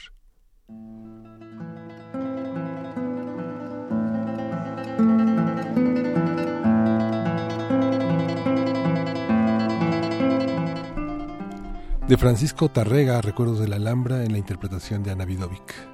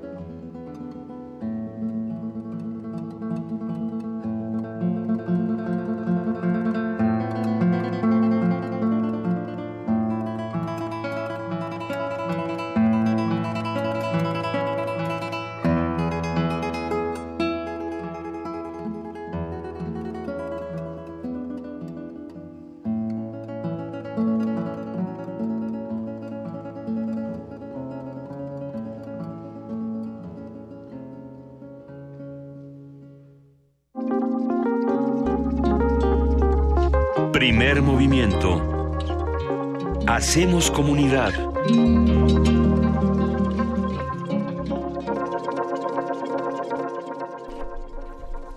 9 de la mañana con eh, 13 minutos. Tomás Segovia en la poesía mexicana, Miguel Ángel. ¿Cómo, cómo llegar a Tomás Segovia? ¿Cómo llegamos? Bueno, a, a través de los libros. Tomás Ujú. Segovia ha sido un hombre muy polémico a lo largo de su, de su presencia.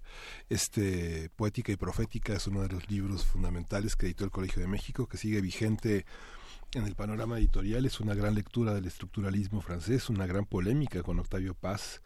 Este, el Octavio Paz del arco y la lira, eh, polemizando sobre el sentido de la poesía, la capacidad crítica, y luego toda una serie de, de- de ensayos siempre amparado en la gran tradición poética de nuestra lengua, no solo la peninsular, sino la latinoamericana, de, de Neruda, Huidobro, Vallejo, hasta la, hasta la poesía del 98. Este, es un, es un también un, gran ensayista, un gran crítico literario. ¿no? Del último que se publicó ya este después de su desaparición física fueron la correspondencia una, una correspondencia muy polémica con Octavio Paz en el Fondo de Cultura Económica ¿no? señalando gran parte de sus desencuentros sobre todo en esta concepción de la de la capacidad de abrir puertas y ventanas que con todo y que Paz eh, lo señalaba puntualmente desde sus primeros textos de los años 50 este fue bastante estricto en, en, en dar oportunidades a los poetas que no eran de su línea ¿no? Sí, no, no, no era, no era sencillo y desde luego, sí, de alguna manera Paz se erigió como cancerbero de, de una tradición poética y de una tra- de una forma de entender eh, la tradición literaria y poética mexicana. Fue alguien también que, que armó cánones, ahora que hablábamos con, con Sara Sefcovic al principio del programa ¿Qué, qué sobre problema ese? Sobre el canon, sobre cómo elegir de quién hablar, a qué autores mencionar, do- eh, rescatarlos o no, por qué, qué decisiones se van tomando. ¿Quién tiene la autoridad, eh, ni siquiera autoridad moral, la autoridad literaria para decir estos sí entran y estos no entran? Pues es- ha sido la discusión de siempre, ¿no? Eh, ¿quién, ¿Quién dice cuál es el canon? ¿Quién dice quién pertenece? ¿Quién dice cuál es el parnaso de tal o cual tradición literaria? Pues bueno, van cambiando, ¿no? También para eso sirven los críticos, para que vaya cambiando aquello. Y para eso sirven los lectores, para que cada quien decida eh, qué le gusta, qué le llama, qué le dice. Y también para eso sirve esta sección de poesía necesaria. Cada quien irá eligiendo su parnaso y sus sus propios semidioses según lo que le vaya sonando. Los que son admiradores de Tomás Segovia, por supuesto que pueden encontrar material eh, de lectura de la UNAM, de Tomás Segovia, que está en línea, es Sí. gratis, www.materialdelectura.unam.mx y ahí pueden encontrar, eh, sí, no, sí, aquí ya lo tenemos, es el, eh, aquí está, tiene la nota introductoria, la de Morábito. Sí Fabio Moravito Era de Fabio Moravito y está bueno. eh, bueno, yo recuerdo ese texto inicial que justamente describía a un personaje controversial. Lo dejamos en un personaje controversial. Eh, ahí está lo del material de lectura y lo sobre la crítica. Leamos crítica literaria. Eh, a veces no la queremos leer porque no queremos, no sé, caer Porque no hay en el- tanta también. Es que se pelean entre ellos y ya no escriben más que para pelearse entre ellos. Pero la crítica literaria es un ejercicio delicioso, lo hemos discutido muchas veces aquí, ¿no? Sí. La urgencia de hacer y de leer crítica literaria. sí O de conversar sobre los libros, que es lo que acabamos haciendo sobre... eh, Como todos los días aquí. lectores. Pues sí, también. Sí. Pero bueno, pues sí, asómense a Tomás Segovia. Mucha de su obra está como, eh, como esta misma que acabamos de leer, en ediciones sin nombre, la obra poética, pero también en las ediciones de la Universidad, del Colegio de México, que fueron instituciones de las cuales él estuvo muy cerca. Y bueno, pues asómense al trabajo ensayístico y poético de Tomás Segovia. Música, música y mini producciones de Radio UNAM. Vamos a escuchar una suerte de bastidor acústico llamado Resonancias Ópticas. Se parece, pero no es igual, ¿eh? Abusados. Y esta la pueden consultar en arroba PMovimiento y en, en Primer Movimiento en Facebook para que chequen un poco de las imágenes que vamos a presentar. Chica Crisantemo. Una chica joven de rostro esperanzado pero con aire de seriedad. Vemos su torso de perfil. Usa un vestido de flores bordadas, mangas al puño y cuello redondo. Sostiene una flor blanca. La toma cuidadosamente con ambas manos frente a su rostro, a la altura de su boca. Sus dedos son largos y hermosos y protegen a la flor. Mira fijamente delante suyo y exhibe la delicada flor como un emblema. Frente a ella, una doble línea de infantes de la Guardia Nacional en posición de defensa, bayoneta calada, sin desenfundar. Algunos soldados traen guantes de piel negra y todos visten uniforme de gala, corbata negra, camisa blanca, chaqueta con insignias y botones dorados, botas negras impecables, cinturón con municiones y casco reglamentario. Son quizás una veintena de soldados. La línea que forman se disuelve gradualmente hacia el fondo en un fuera de foco. De los más cercanos vemos dos bayonetas en concierto, frente a la chica a solamente unos centímetros de ella. Ella encara a uno de estos soldados. ¿Qué significa la flor? La chica es radiante, aunque no es particularmente bella. Es de tez blanca. Su nariz es recta. Tiene los labios pequeños y su maxilar es marcado. Usa el cabello corto, arriba de la nuca, algo desordenado. Trae puesto un reloj de pulsera y un anillo en el dedo anular. Su gesto firme, retador, es quizá una muestra de la conciencia del símbolo que porta. La endeble flor blanca, aún fresca como la paz, es una margarita o un crisantemo. Para el poeta Julio Cortázar es una rosa. Ella suspira suplicante, pero su rostro muestra valentía. Exige, implora con la mirada a los soldados un mínimo de empatía. El 21 de octubre de 1967 se desarrolló una manifestación frente al Pentágono. Jan Rose tiene 17 años y se identifica con el ideal hippie. Ha ido a manifestarse. No entiende por qué los soldados no muestran ni un poco de humanidad. ¿Cuánta desdicha debe sufrir una persona, el mundo entero, en favor de la paz? Al otro lado del río Potomac, en Washington, D.C., otras manifestaciones se desarrollan. En este día loco, la ciudad está particularmente agitada. Cubriendo la manifestación frente al Pentágono, un fotógrafo francés, en la capital de los Estados Unidos, frente al Centro de Operaciones del Departamento de Defensa, Marc Ribot tomó una foto. Julio Cortázar, en el libro de Manuel, escribió, La difundida imagen de la muchacha norteamericana que ofrece una rosa a los soldados con las bayonetas caladas sigue siendo una mostración de lo que va del enemigo a nosotros, pero que nadie entienda o finge entender aquí que esa rosa es un platónico signo de no violencia, de ingenua esperanza. Hay rosas blindadas, como las vio el poeta, hay rosas de cobre. Lo que cuenta, lo que yo he tratado de contar, es el signo afirmativo frente a la escalada del desprecio y del espanto, y esa afirmación tiene que ser lo más solar, lo más vital del hombre, su sed erótica y lúdica, su liberación de los tabúes, su reclamo de una dignidad compartida en una tierra ya libre de este horizonte diario de colmillos y de dólares.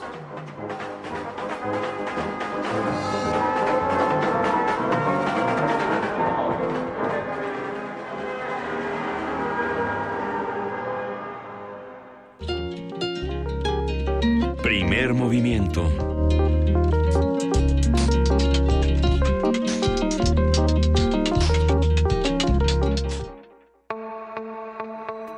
Elecciones 2018. Mesa de análisis.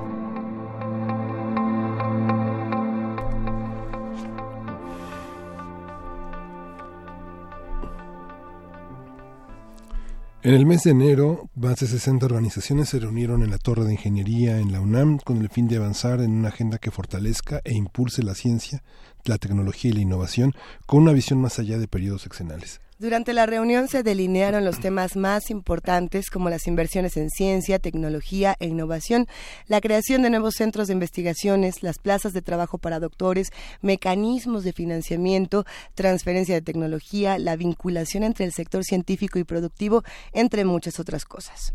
El objetivo es definir una propuesta de consenso que sea presentada a candidatos a la presidencia y después al presidente electo. Vamos a conversar sobre los temas más urgentes para el próximo gobierno en lo que concierne a ciencia y tecnología y para ello está con nosotros el doctor William Lee, coordinador de la investigación científica en la UNAM. Buenos días, William Lee. Buenos días. Eh, doctor, ¿cómo, cómo entendemos eh, el lugar donde estamos parados en lo que toca a ciencia y tecnología? ¿Qué hace falta? Bueno, hacen falta muchas cosas. Eh, México es un país que para el tamaño de la población que tiene y el tamaño de su economía no tiene una participación eh, científica suficiente en la actividad económica y social del país. Eh, falta personal, faltan lugares donde se haga investigación, universidades, centros públicos de investigación, y falta una relación más estrecha y, un aprovechamiento mayor de la capacidad industrial y tecnológica del país. Eh, y hacen falta todos estos ingredientes para que se tenga un, sector eh, científico que contribuya y que aproveche las capacidades del país para el desarrollo integral de, la economía y de la sociedad. Entonces ese es un poco el contexto de trasfondo de esta discusión y de ver de qué manera se puede hacer que se logren estos objetivos. Pensando en cómo está estructurada ahora la, eh, el gobierno federal y las diferentes instancias, ¿quién, quién se encarga de, regular esta, eh, estos avances científicos? ¿Cómo, ¿Cómo se reparten los presupuestos? ¿A quién le toca? Bueno, hay una parte muy importante en el CONACYT, como órgano del gobierno federal que debe ser la cabeza del sector. Eh, el CONACYT recibe un presupuesto anual importante, pero que no es todavía suficiente para lograr esto. Y también se asignan presupuestos a, temas de investigación a través de secretarías de Estado. Eh, algunas de las más eh, importantes son la Secretaría de Energía, la Secretaría de Economía, la Secretaría de la Defensa, em, la Semarnat, la Zagarpa, este, la CEP, pero no no hay una, una concentración aún suficiente en, uno de los, eh, en la cabeza del sector que debe ser CONACYT para articular estas políticas y, marcar las líneas. ¿no? Hay un plan eh, nacional de desarrollo donde hay objetivos que tienen que ver con el sector de ciencia, tecnología e innovación y hay un plan especial de ciencia, tecnología e innovación que puso en marcha este sexenio que cubrió el periodo 2014-2018 que está por concluir. Hay, eh, ahí se alinean las políticas. Y, hay una, una, serie de discusiones que hemos tenido eh, desde muy temprano en este programa, doctor, justamente de a quién le toca encargarse de la ciencia, qué, qué le tendríamos que pedir a, los, a la comunidad científica y qué tendría que pedir la comunidad científica. Pensando, por ejemplo, y vamos a regresar un poco a lo que estábamos platicando en la primera hora del programa, en los avances tecnológicos que pudimos ver el día de ayer con Tesla y con, el, eh, con, con este lanzamiento del SpaceX. Y después de ver ese lanzamiento también por ahí recibimos un tuit de Carnalita del Mundo a quien le mandamos un gran abrazo que decía, bueno, sí, también en el nombre de la ciencia o en el supuesto nombre de la ciencia, porque ahora sí que la ciencia no tiene la culpa de lo que deciden los seres humanos, se han hecho una serie de ecocidios muy importantes por eh, supuestas búsquedas de energías alternativas que no lo fueron. Hay una parte de decir, a ver, ¿para qué estamos utilizando la ciencia? ¿De qué nos está sirviendo actualmente? ¿Y, quiénes tendrían que estarse haciendo cargo? ¿Cómo, ¿Cómo todas estas discusiones? Bueno, a ver, yo creo que la, la ciencia como una actividad eh, de búsqueda de conocimiento que es autocorrectiva, uh sentido de que si uno se equivoca, pues tarde o temprano uno se da cuenta de la regla en cuanto a la solución, eh, debe ser una actividad rectora del Estado. El Estado debe de fomentar el desarrollo científico.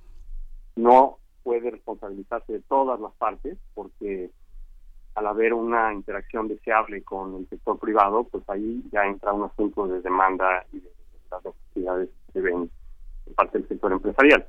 Pero debe de haber un trasfondo directivo del Estado. Sin eso no se puede avanzar. Y tiene que ser de largo plazo.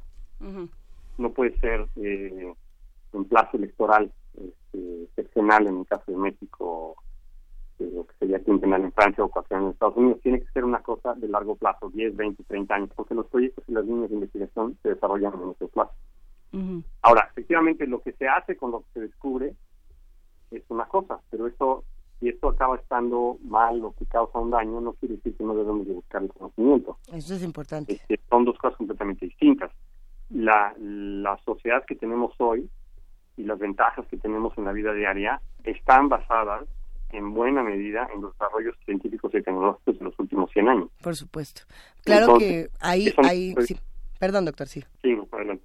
No, la, pregunta también ahí era decir, bueno, pero si esta discusión se la dejamos al gobierno, tendrá una, un camino el, uso de esta tecnología. Si se la dejamos a las empresas privadas, al sector privado, quizá tenga otro. No sabemos qué camino va a llevar esta tecnología y por eso se tienen que definir, supongo, o suponemos muchos, ciertos protocolos de investigación, eh, ciertas cosas que se estén buscando. ¿Se ha pensado en esto? ¿En qué se le pide al gobierno y qué se le pide también al sector privado?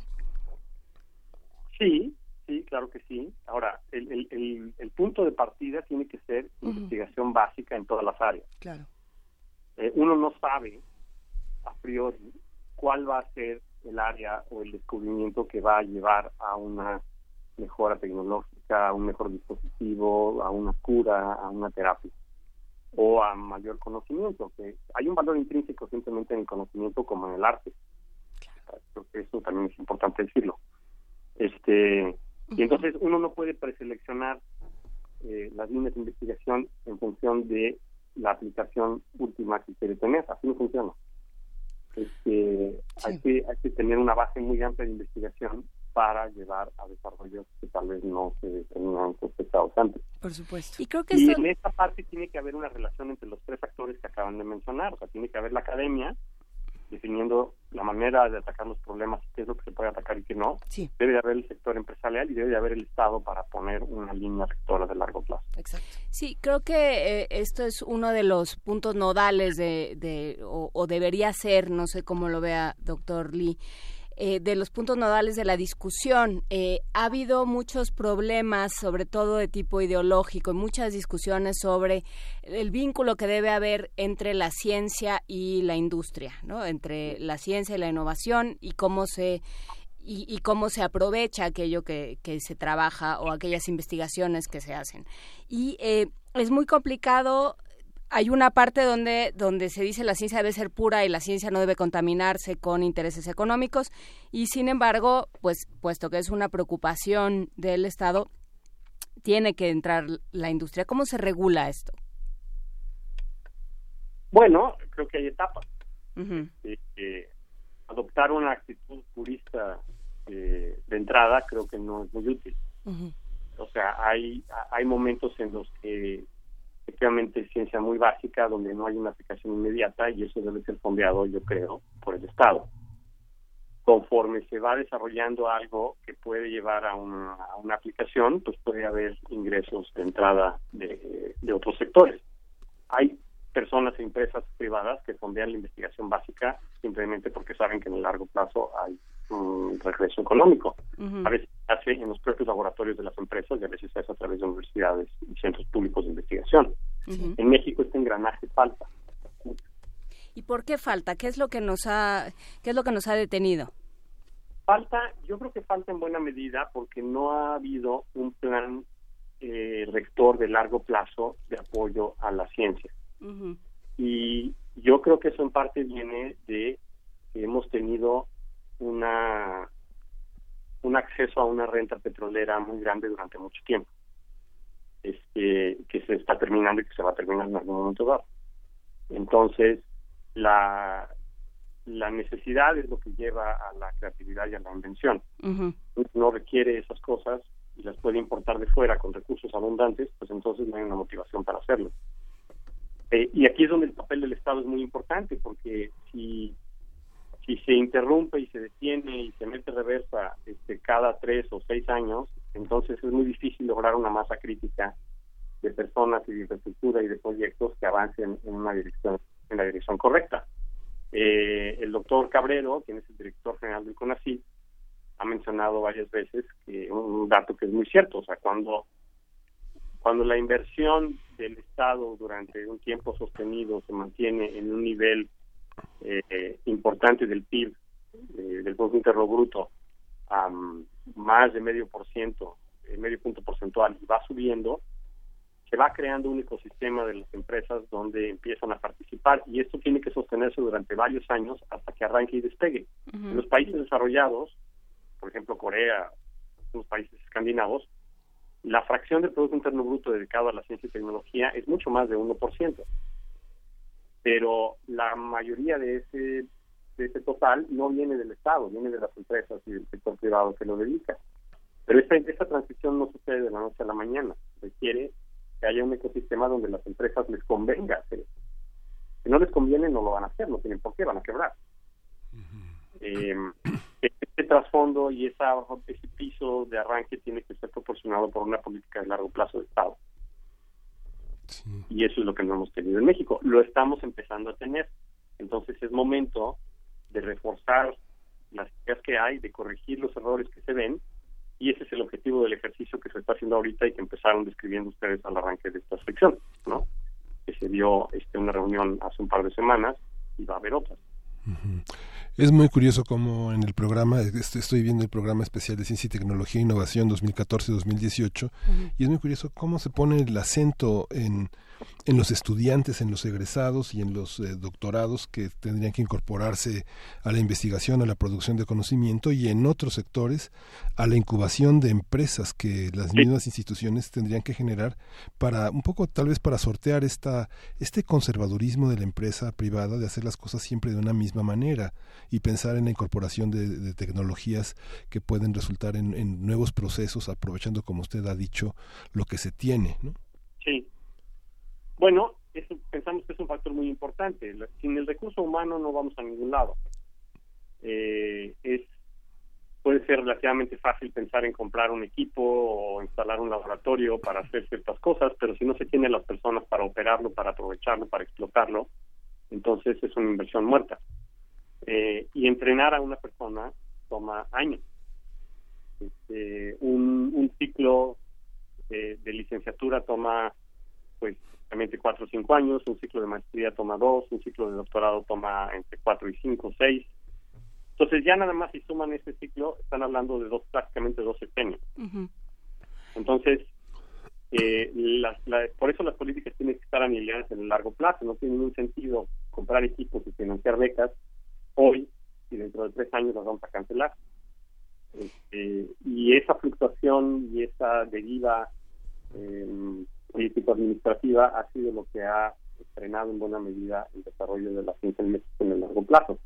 Ahora, en cuanto a las empresas, yo puede que se, quiera ver como un conservadurismo, yo yo no no lo calificaría completamente así. O sea, una una empresa tiene una responsabilidad hacia sus accionistas, en el caso de la pública, o, y hacia sus empleados, y, eh, y los dueños tienen que ver por ese interés.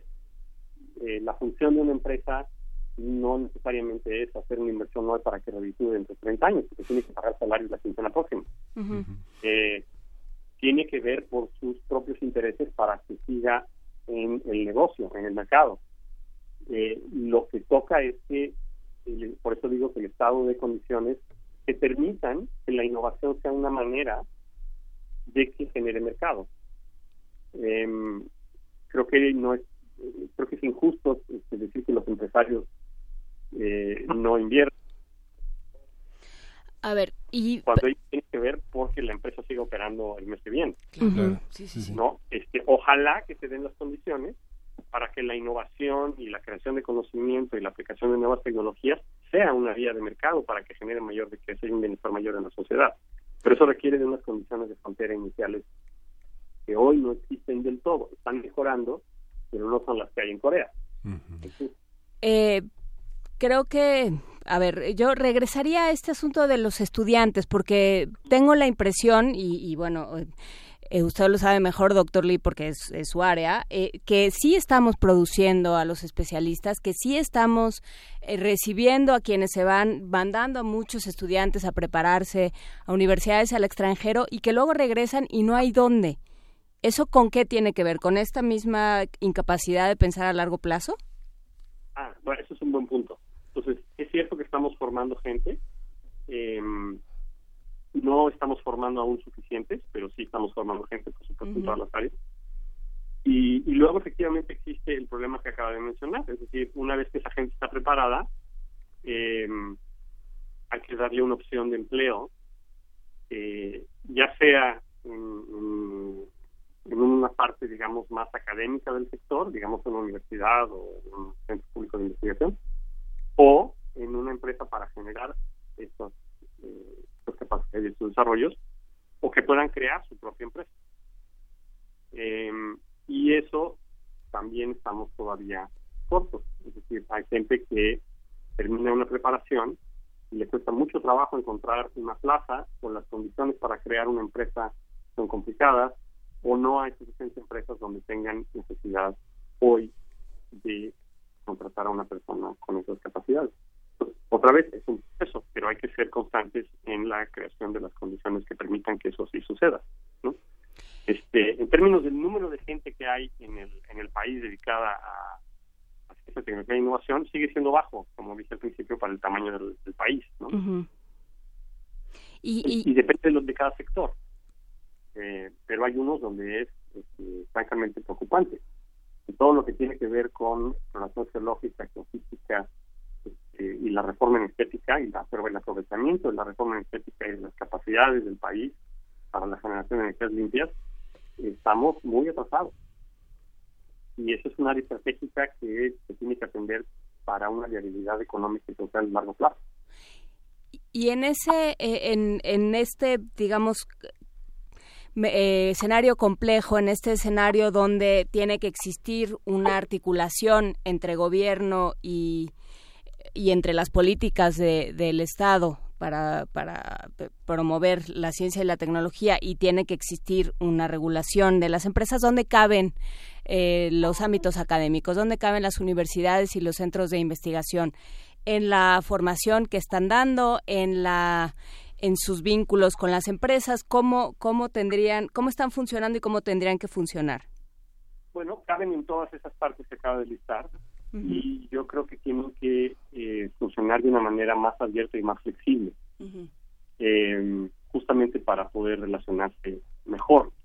Los eh, los tiempos en los cuales un desarrollo se puede llevar a mercado son de mediano y largo plazo porque involucran la investigación, pero una vez que se tienen, los tiempos de respuesta que se deben dar para ejecutar las acciones, típicamente en la empresa, pues, son cortos. Y las, las, eh, las universidades y los centros públicos de investigación, pues no siempre están acostumbrados a reaccionar en tiempos cortos. Entonces, flexibilizar eh, las políticas y las posibilidades de responder eh, son este, es un ingrediente importante, ¿no? Eh, pero deben de participar en todos estos aspectos que, dice, porque finalmente las personas que se forman en estas instituciones, eh, si aprenden a hacer esto desde que están estudiando, pues ya lo van a llevar como baje, baje propio este, durante toda su carrera y una manera de trabajar que puede llevar a esto. Entonces es importante involucrarlos desde el inicio. En la Administración Pública Federal, toda la parte de innovación eh, en ese, plan transversal, eh, ¿considera que ha tenido avances importantes? ¿Las secretarías eh, tienen los suficientes desarrollos para acoger a, la, a, toda esta parte de cambio que tiene que ver con nuevas plazas, nuevos jóvenes incorporándose a, a lugares de trabajo, etcétera? ¿Existe esa, esa, esa disposición o también es un espacio en el que hay que trabajar para reformar viejas secretarías, viejas administraciones públicas? Bueno, no, yo, yo creo que hay disposición, ya ha habido buenas señales, hay que seguirlo trabajando. Este, como digo, estas cosas no suceden de la noche a la mañana. Creo que sí hace falta una mayor articulación em, entre la operación de los fondos que recibe directamente el CONACYT y los que reciben y dedican las secretarías a la investigación científica. Hay un esquema que se llama de fondos sectoriales, eh, donde el CONACYT pone una cantidad y una secretaría pone una cantidad comparable o equivalente este, para un cierto programa. Creo que ahí se pueden hacer mejoras en términos de la operación para que sea más alineado con los objetivos de desarrollo eh, científico y tecnológico en general. Este, y hay fondos de los que, dependen nada más del propio CONACYT. Y yo creo que esos deben de implementar que de ahí se deriva buena parte de la investigación básica. y, y no hay suficiente para el crecimiento, sobre todo tomando en cuenta el crecimiento de la plantilla que se ha tenido. Les pongo un ejemplo, el, el Sistema Nacional de Investigadores, que es un buen indicador para medir el tamaño de la comunidad científica y tecnológica del país, este, ha crecido de manera muy importante. Eh, hoy en día tenemos eh, 28 mil miembros en el SNI y en el año 2000 había menos de 20 mil, 15 y 20, creo que eran como 17 mil.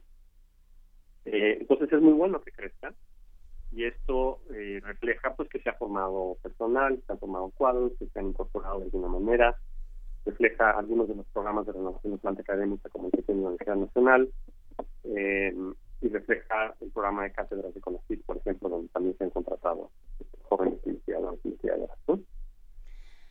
Pero esa, e, ese grupo ha crecido y los fondos disponibles para ejecutar proyectos de ciencia básica y de muchos otros casos no han crecido en esa proporción.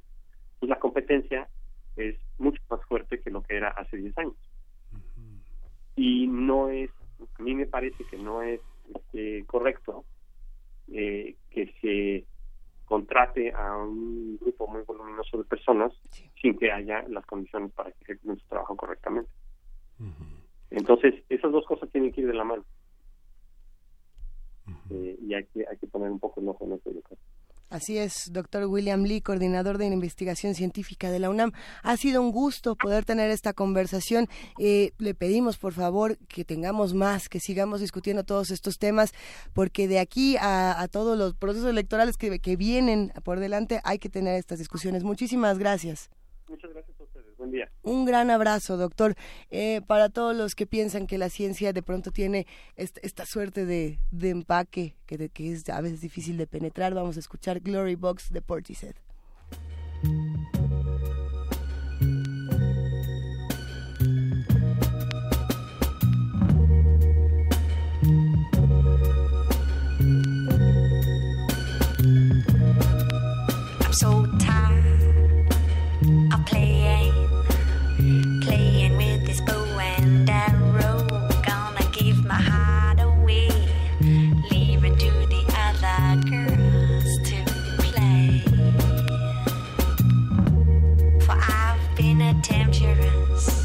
Long.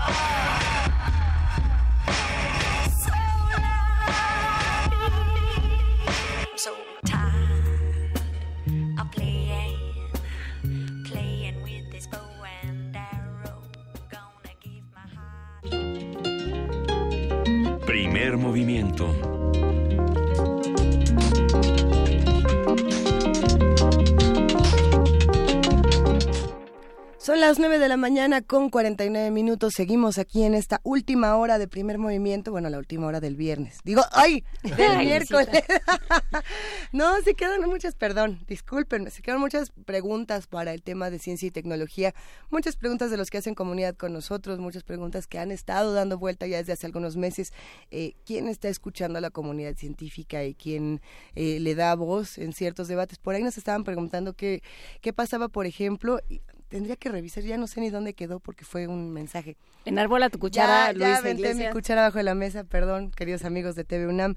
Eh, no, bueno, eh, había una pregunta sobre lo que había pasado con los arrecifes de coral hace unos meses y cómo la comunidad científica intentó entrar a la discusión y fueron ignorados pero el blanqueamiento de las de los corales, ¿no? Se, de se, se van perdiendo por la por el pH del agua se van perdiendo ciertos eh, no es el único no es el único caso donde la comunidad científica ha intentado tener una voz fundamental y, y, además una voz muy política no eh, es más eh, lo podemos poner en, para los que de pronto dicen bueno y por qué hablar de ciencia y tecnología cuando tendríamos que estar hablando justamente de las candidaturas y de estas discusiones porque pasa por ahí. Pero tan sencillo como, por ejemplo, cuando se hacían las investigaciones de los 43 desaparecidos de Ayotzinapa, si no hubiera sido por la comunidad científica, no se hubiera podido descubrir que la verdad histórica, entre comillas, no tenía nada de verdadera. Eh, la ciencia está en todas partes y la ciencia tiene que tener voz, ¿no? Tiene que ser escuchada y tiene que tener representantes dignos también. Y tiene también que ver con, con, la voz de, de, los científicos, o sea, que tanto los científicos toman una voz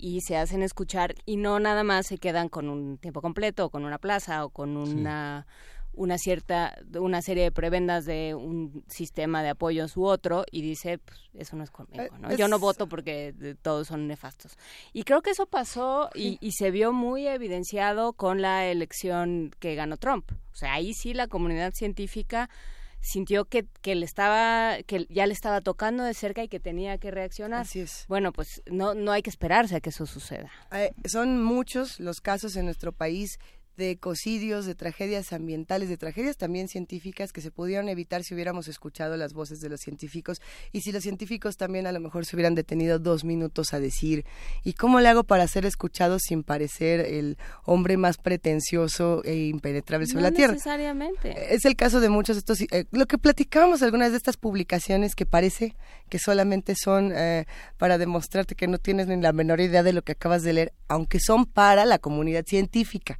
pero de esas grandes publicaciones, la divulgación científica es fundamental porque de ahí tienes que decir, a ver, ¿cómo puedo trasladar estos conceptos tan difíciles? para todos, sí, porque la ciencia es para todos. de estímulos eso no se considera un artículo, eso no se considera una publicación eh, legítima y no te cuenta para los puntitos, pues entonces no tienes una realmente un incentivo para hacer para escribir artículos de divulgación. El doctor Alfredo Ávila también nos, nos dio en primer movimiento una plática sobre esto. En realidad fue la primera participación del doctor Alfredo Ávila antes de que se volviera eh, nuestro historiador de cabecera a ver si la recuperamos en el podcast, que era justo esto que decía, los investigadores no pueden acomodarse, ¿no? tienen que salir de ahí y luchar por tener otro tipo de posturas. Sí, es muy fuerte decir todo esto, ¿no? En la radio universitaria, pero es cierto. La comodidad laboral genera mucha mediocridad, ¿no? La pasión, el interés es esto. Mucho desapego. Sí, yo recuerdo, tal vez fui el primer periodista que entrevistó a Ranulfo Romo. Ajá. Cuenta, cuéntalo, cuéntalo. Y fue alrededor de 1985, 84.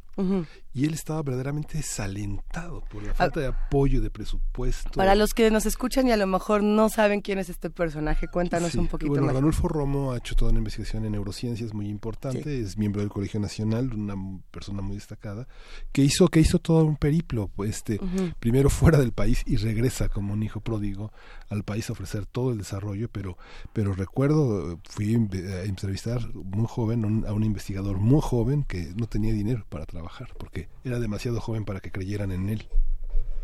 Demasiado joven para que creyeran en él. Todo, eso nos toca discutir como universidad y todo eso nos toca pensar para, pues no para el próximo sexenio, sino para el futuro que queramos ¿Qué futuro queremos? Estamos en arroba P Movimiento, en diagonal, primer movimiento UNAM y en el teléfono 55 36 43 39.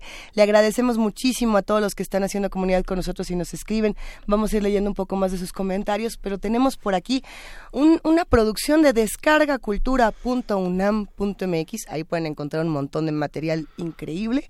Y esto es De Camino a Juchitepec.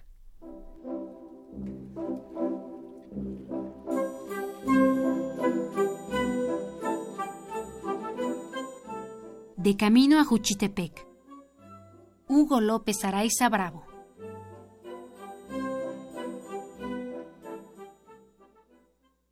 Primer lugar, categoría B. Facultad de Filosofía y Letras.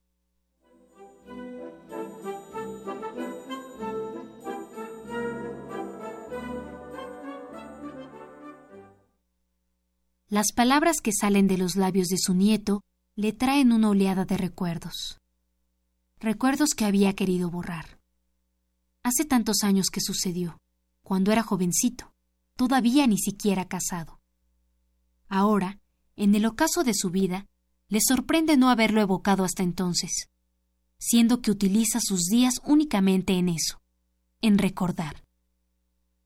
Fue un día de verano, el sol refulgía con todo su esplendor y azotaba sin piedad a bestias y hombres por igual. Sacaron a todos los viejos del pueblo y la emprendieron hacia Juchitepec. Se fueron por el camino largo, según la tradición. Las carreteras eran muy cortas y no servían para el mismo propósito.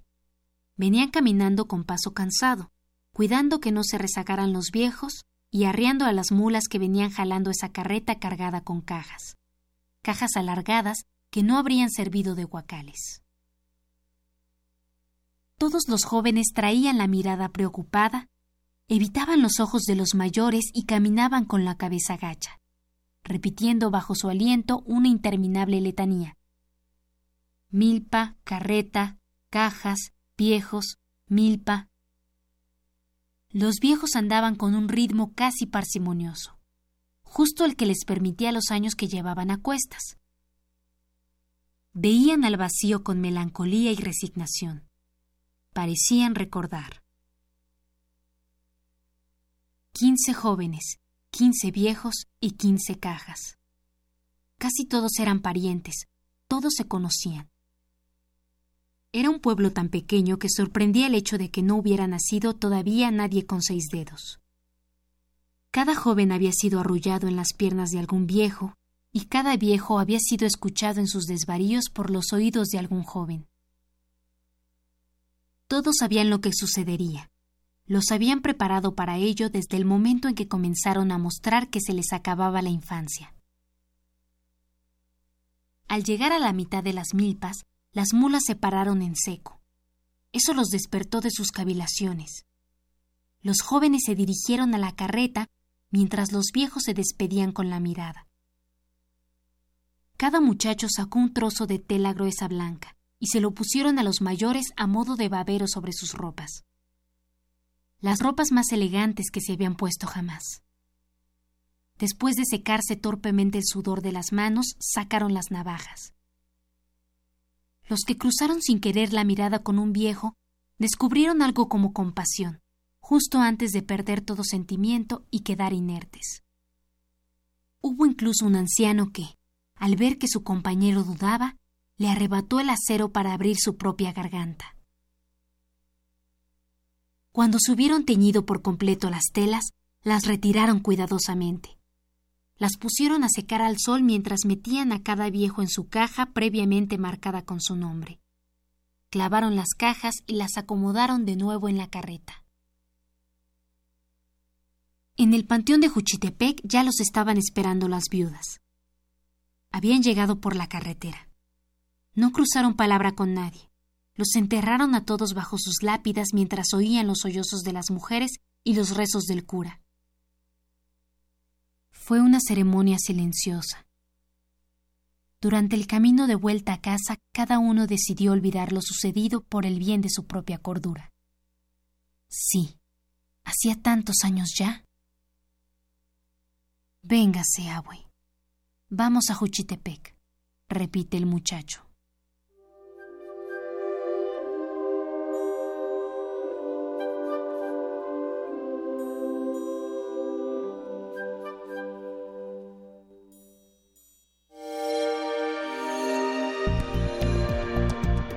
Descarga Cultura. Punto UNAM.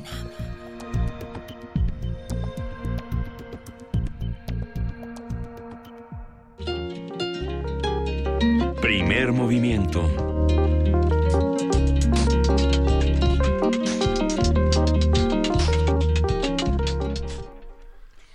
Que ya nos vamos, dice Frida Saldívar Luis Que ya nos vamos, dice Miguel Ángel Quemay. Sí, Preludio en Sí Mayor. Con esta nos vamos a despedir de un disco precioso que editó la UAM Xochimilco en conmemoración de sus 40 años. No, esa Ah, no es- es. no, no, no, es ¿Qué Sausa y esa no es? Es de Anastasia Guzmán, que emigró Ándele. de las artes plásticas a la guitarra y la toca de manera extraordinaria. Azalia y Está y bueno, Anastasia ¿verdad? Guzmán. Pues con eso nos vamos. Gracias, querida jefa de información, Juana Inés de esa. Ya te extrañamos. Qué bueno que aquí estás. Gracias Sí. a todos ustedes. Gracias, querido Miguel Ángel Quemay. Gracias, Lisa. Gracias, Juan Inés. Esto fue Primer Movimiento. El mundo desde la universidad.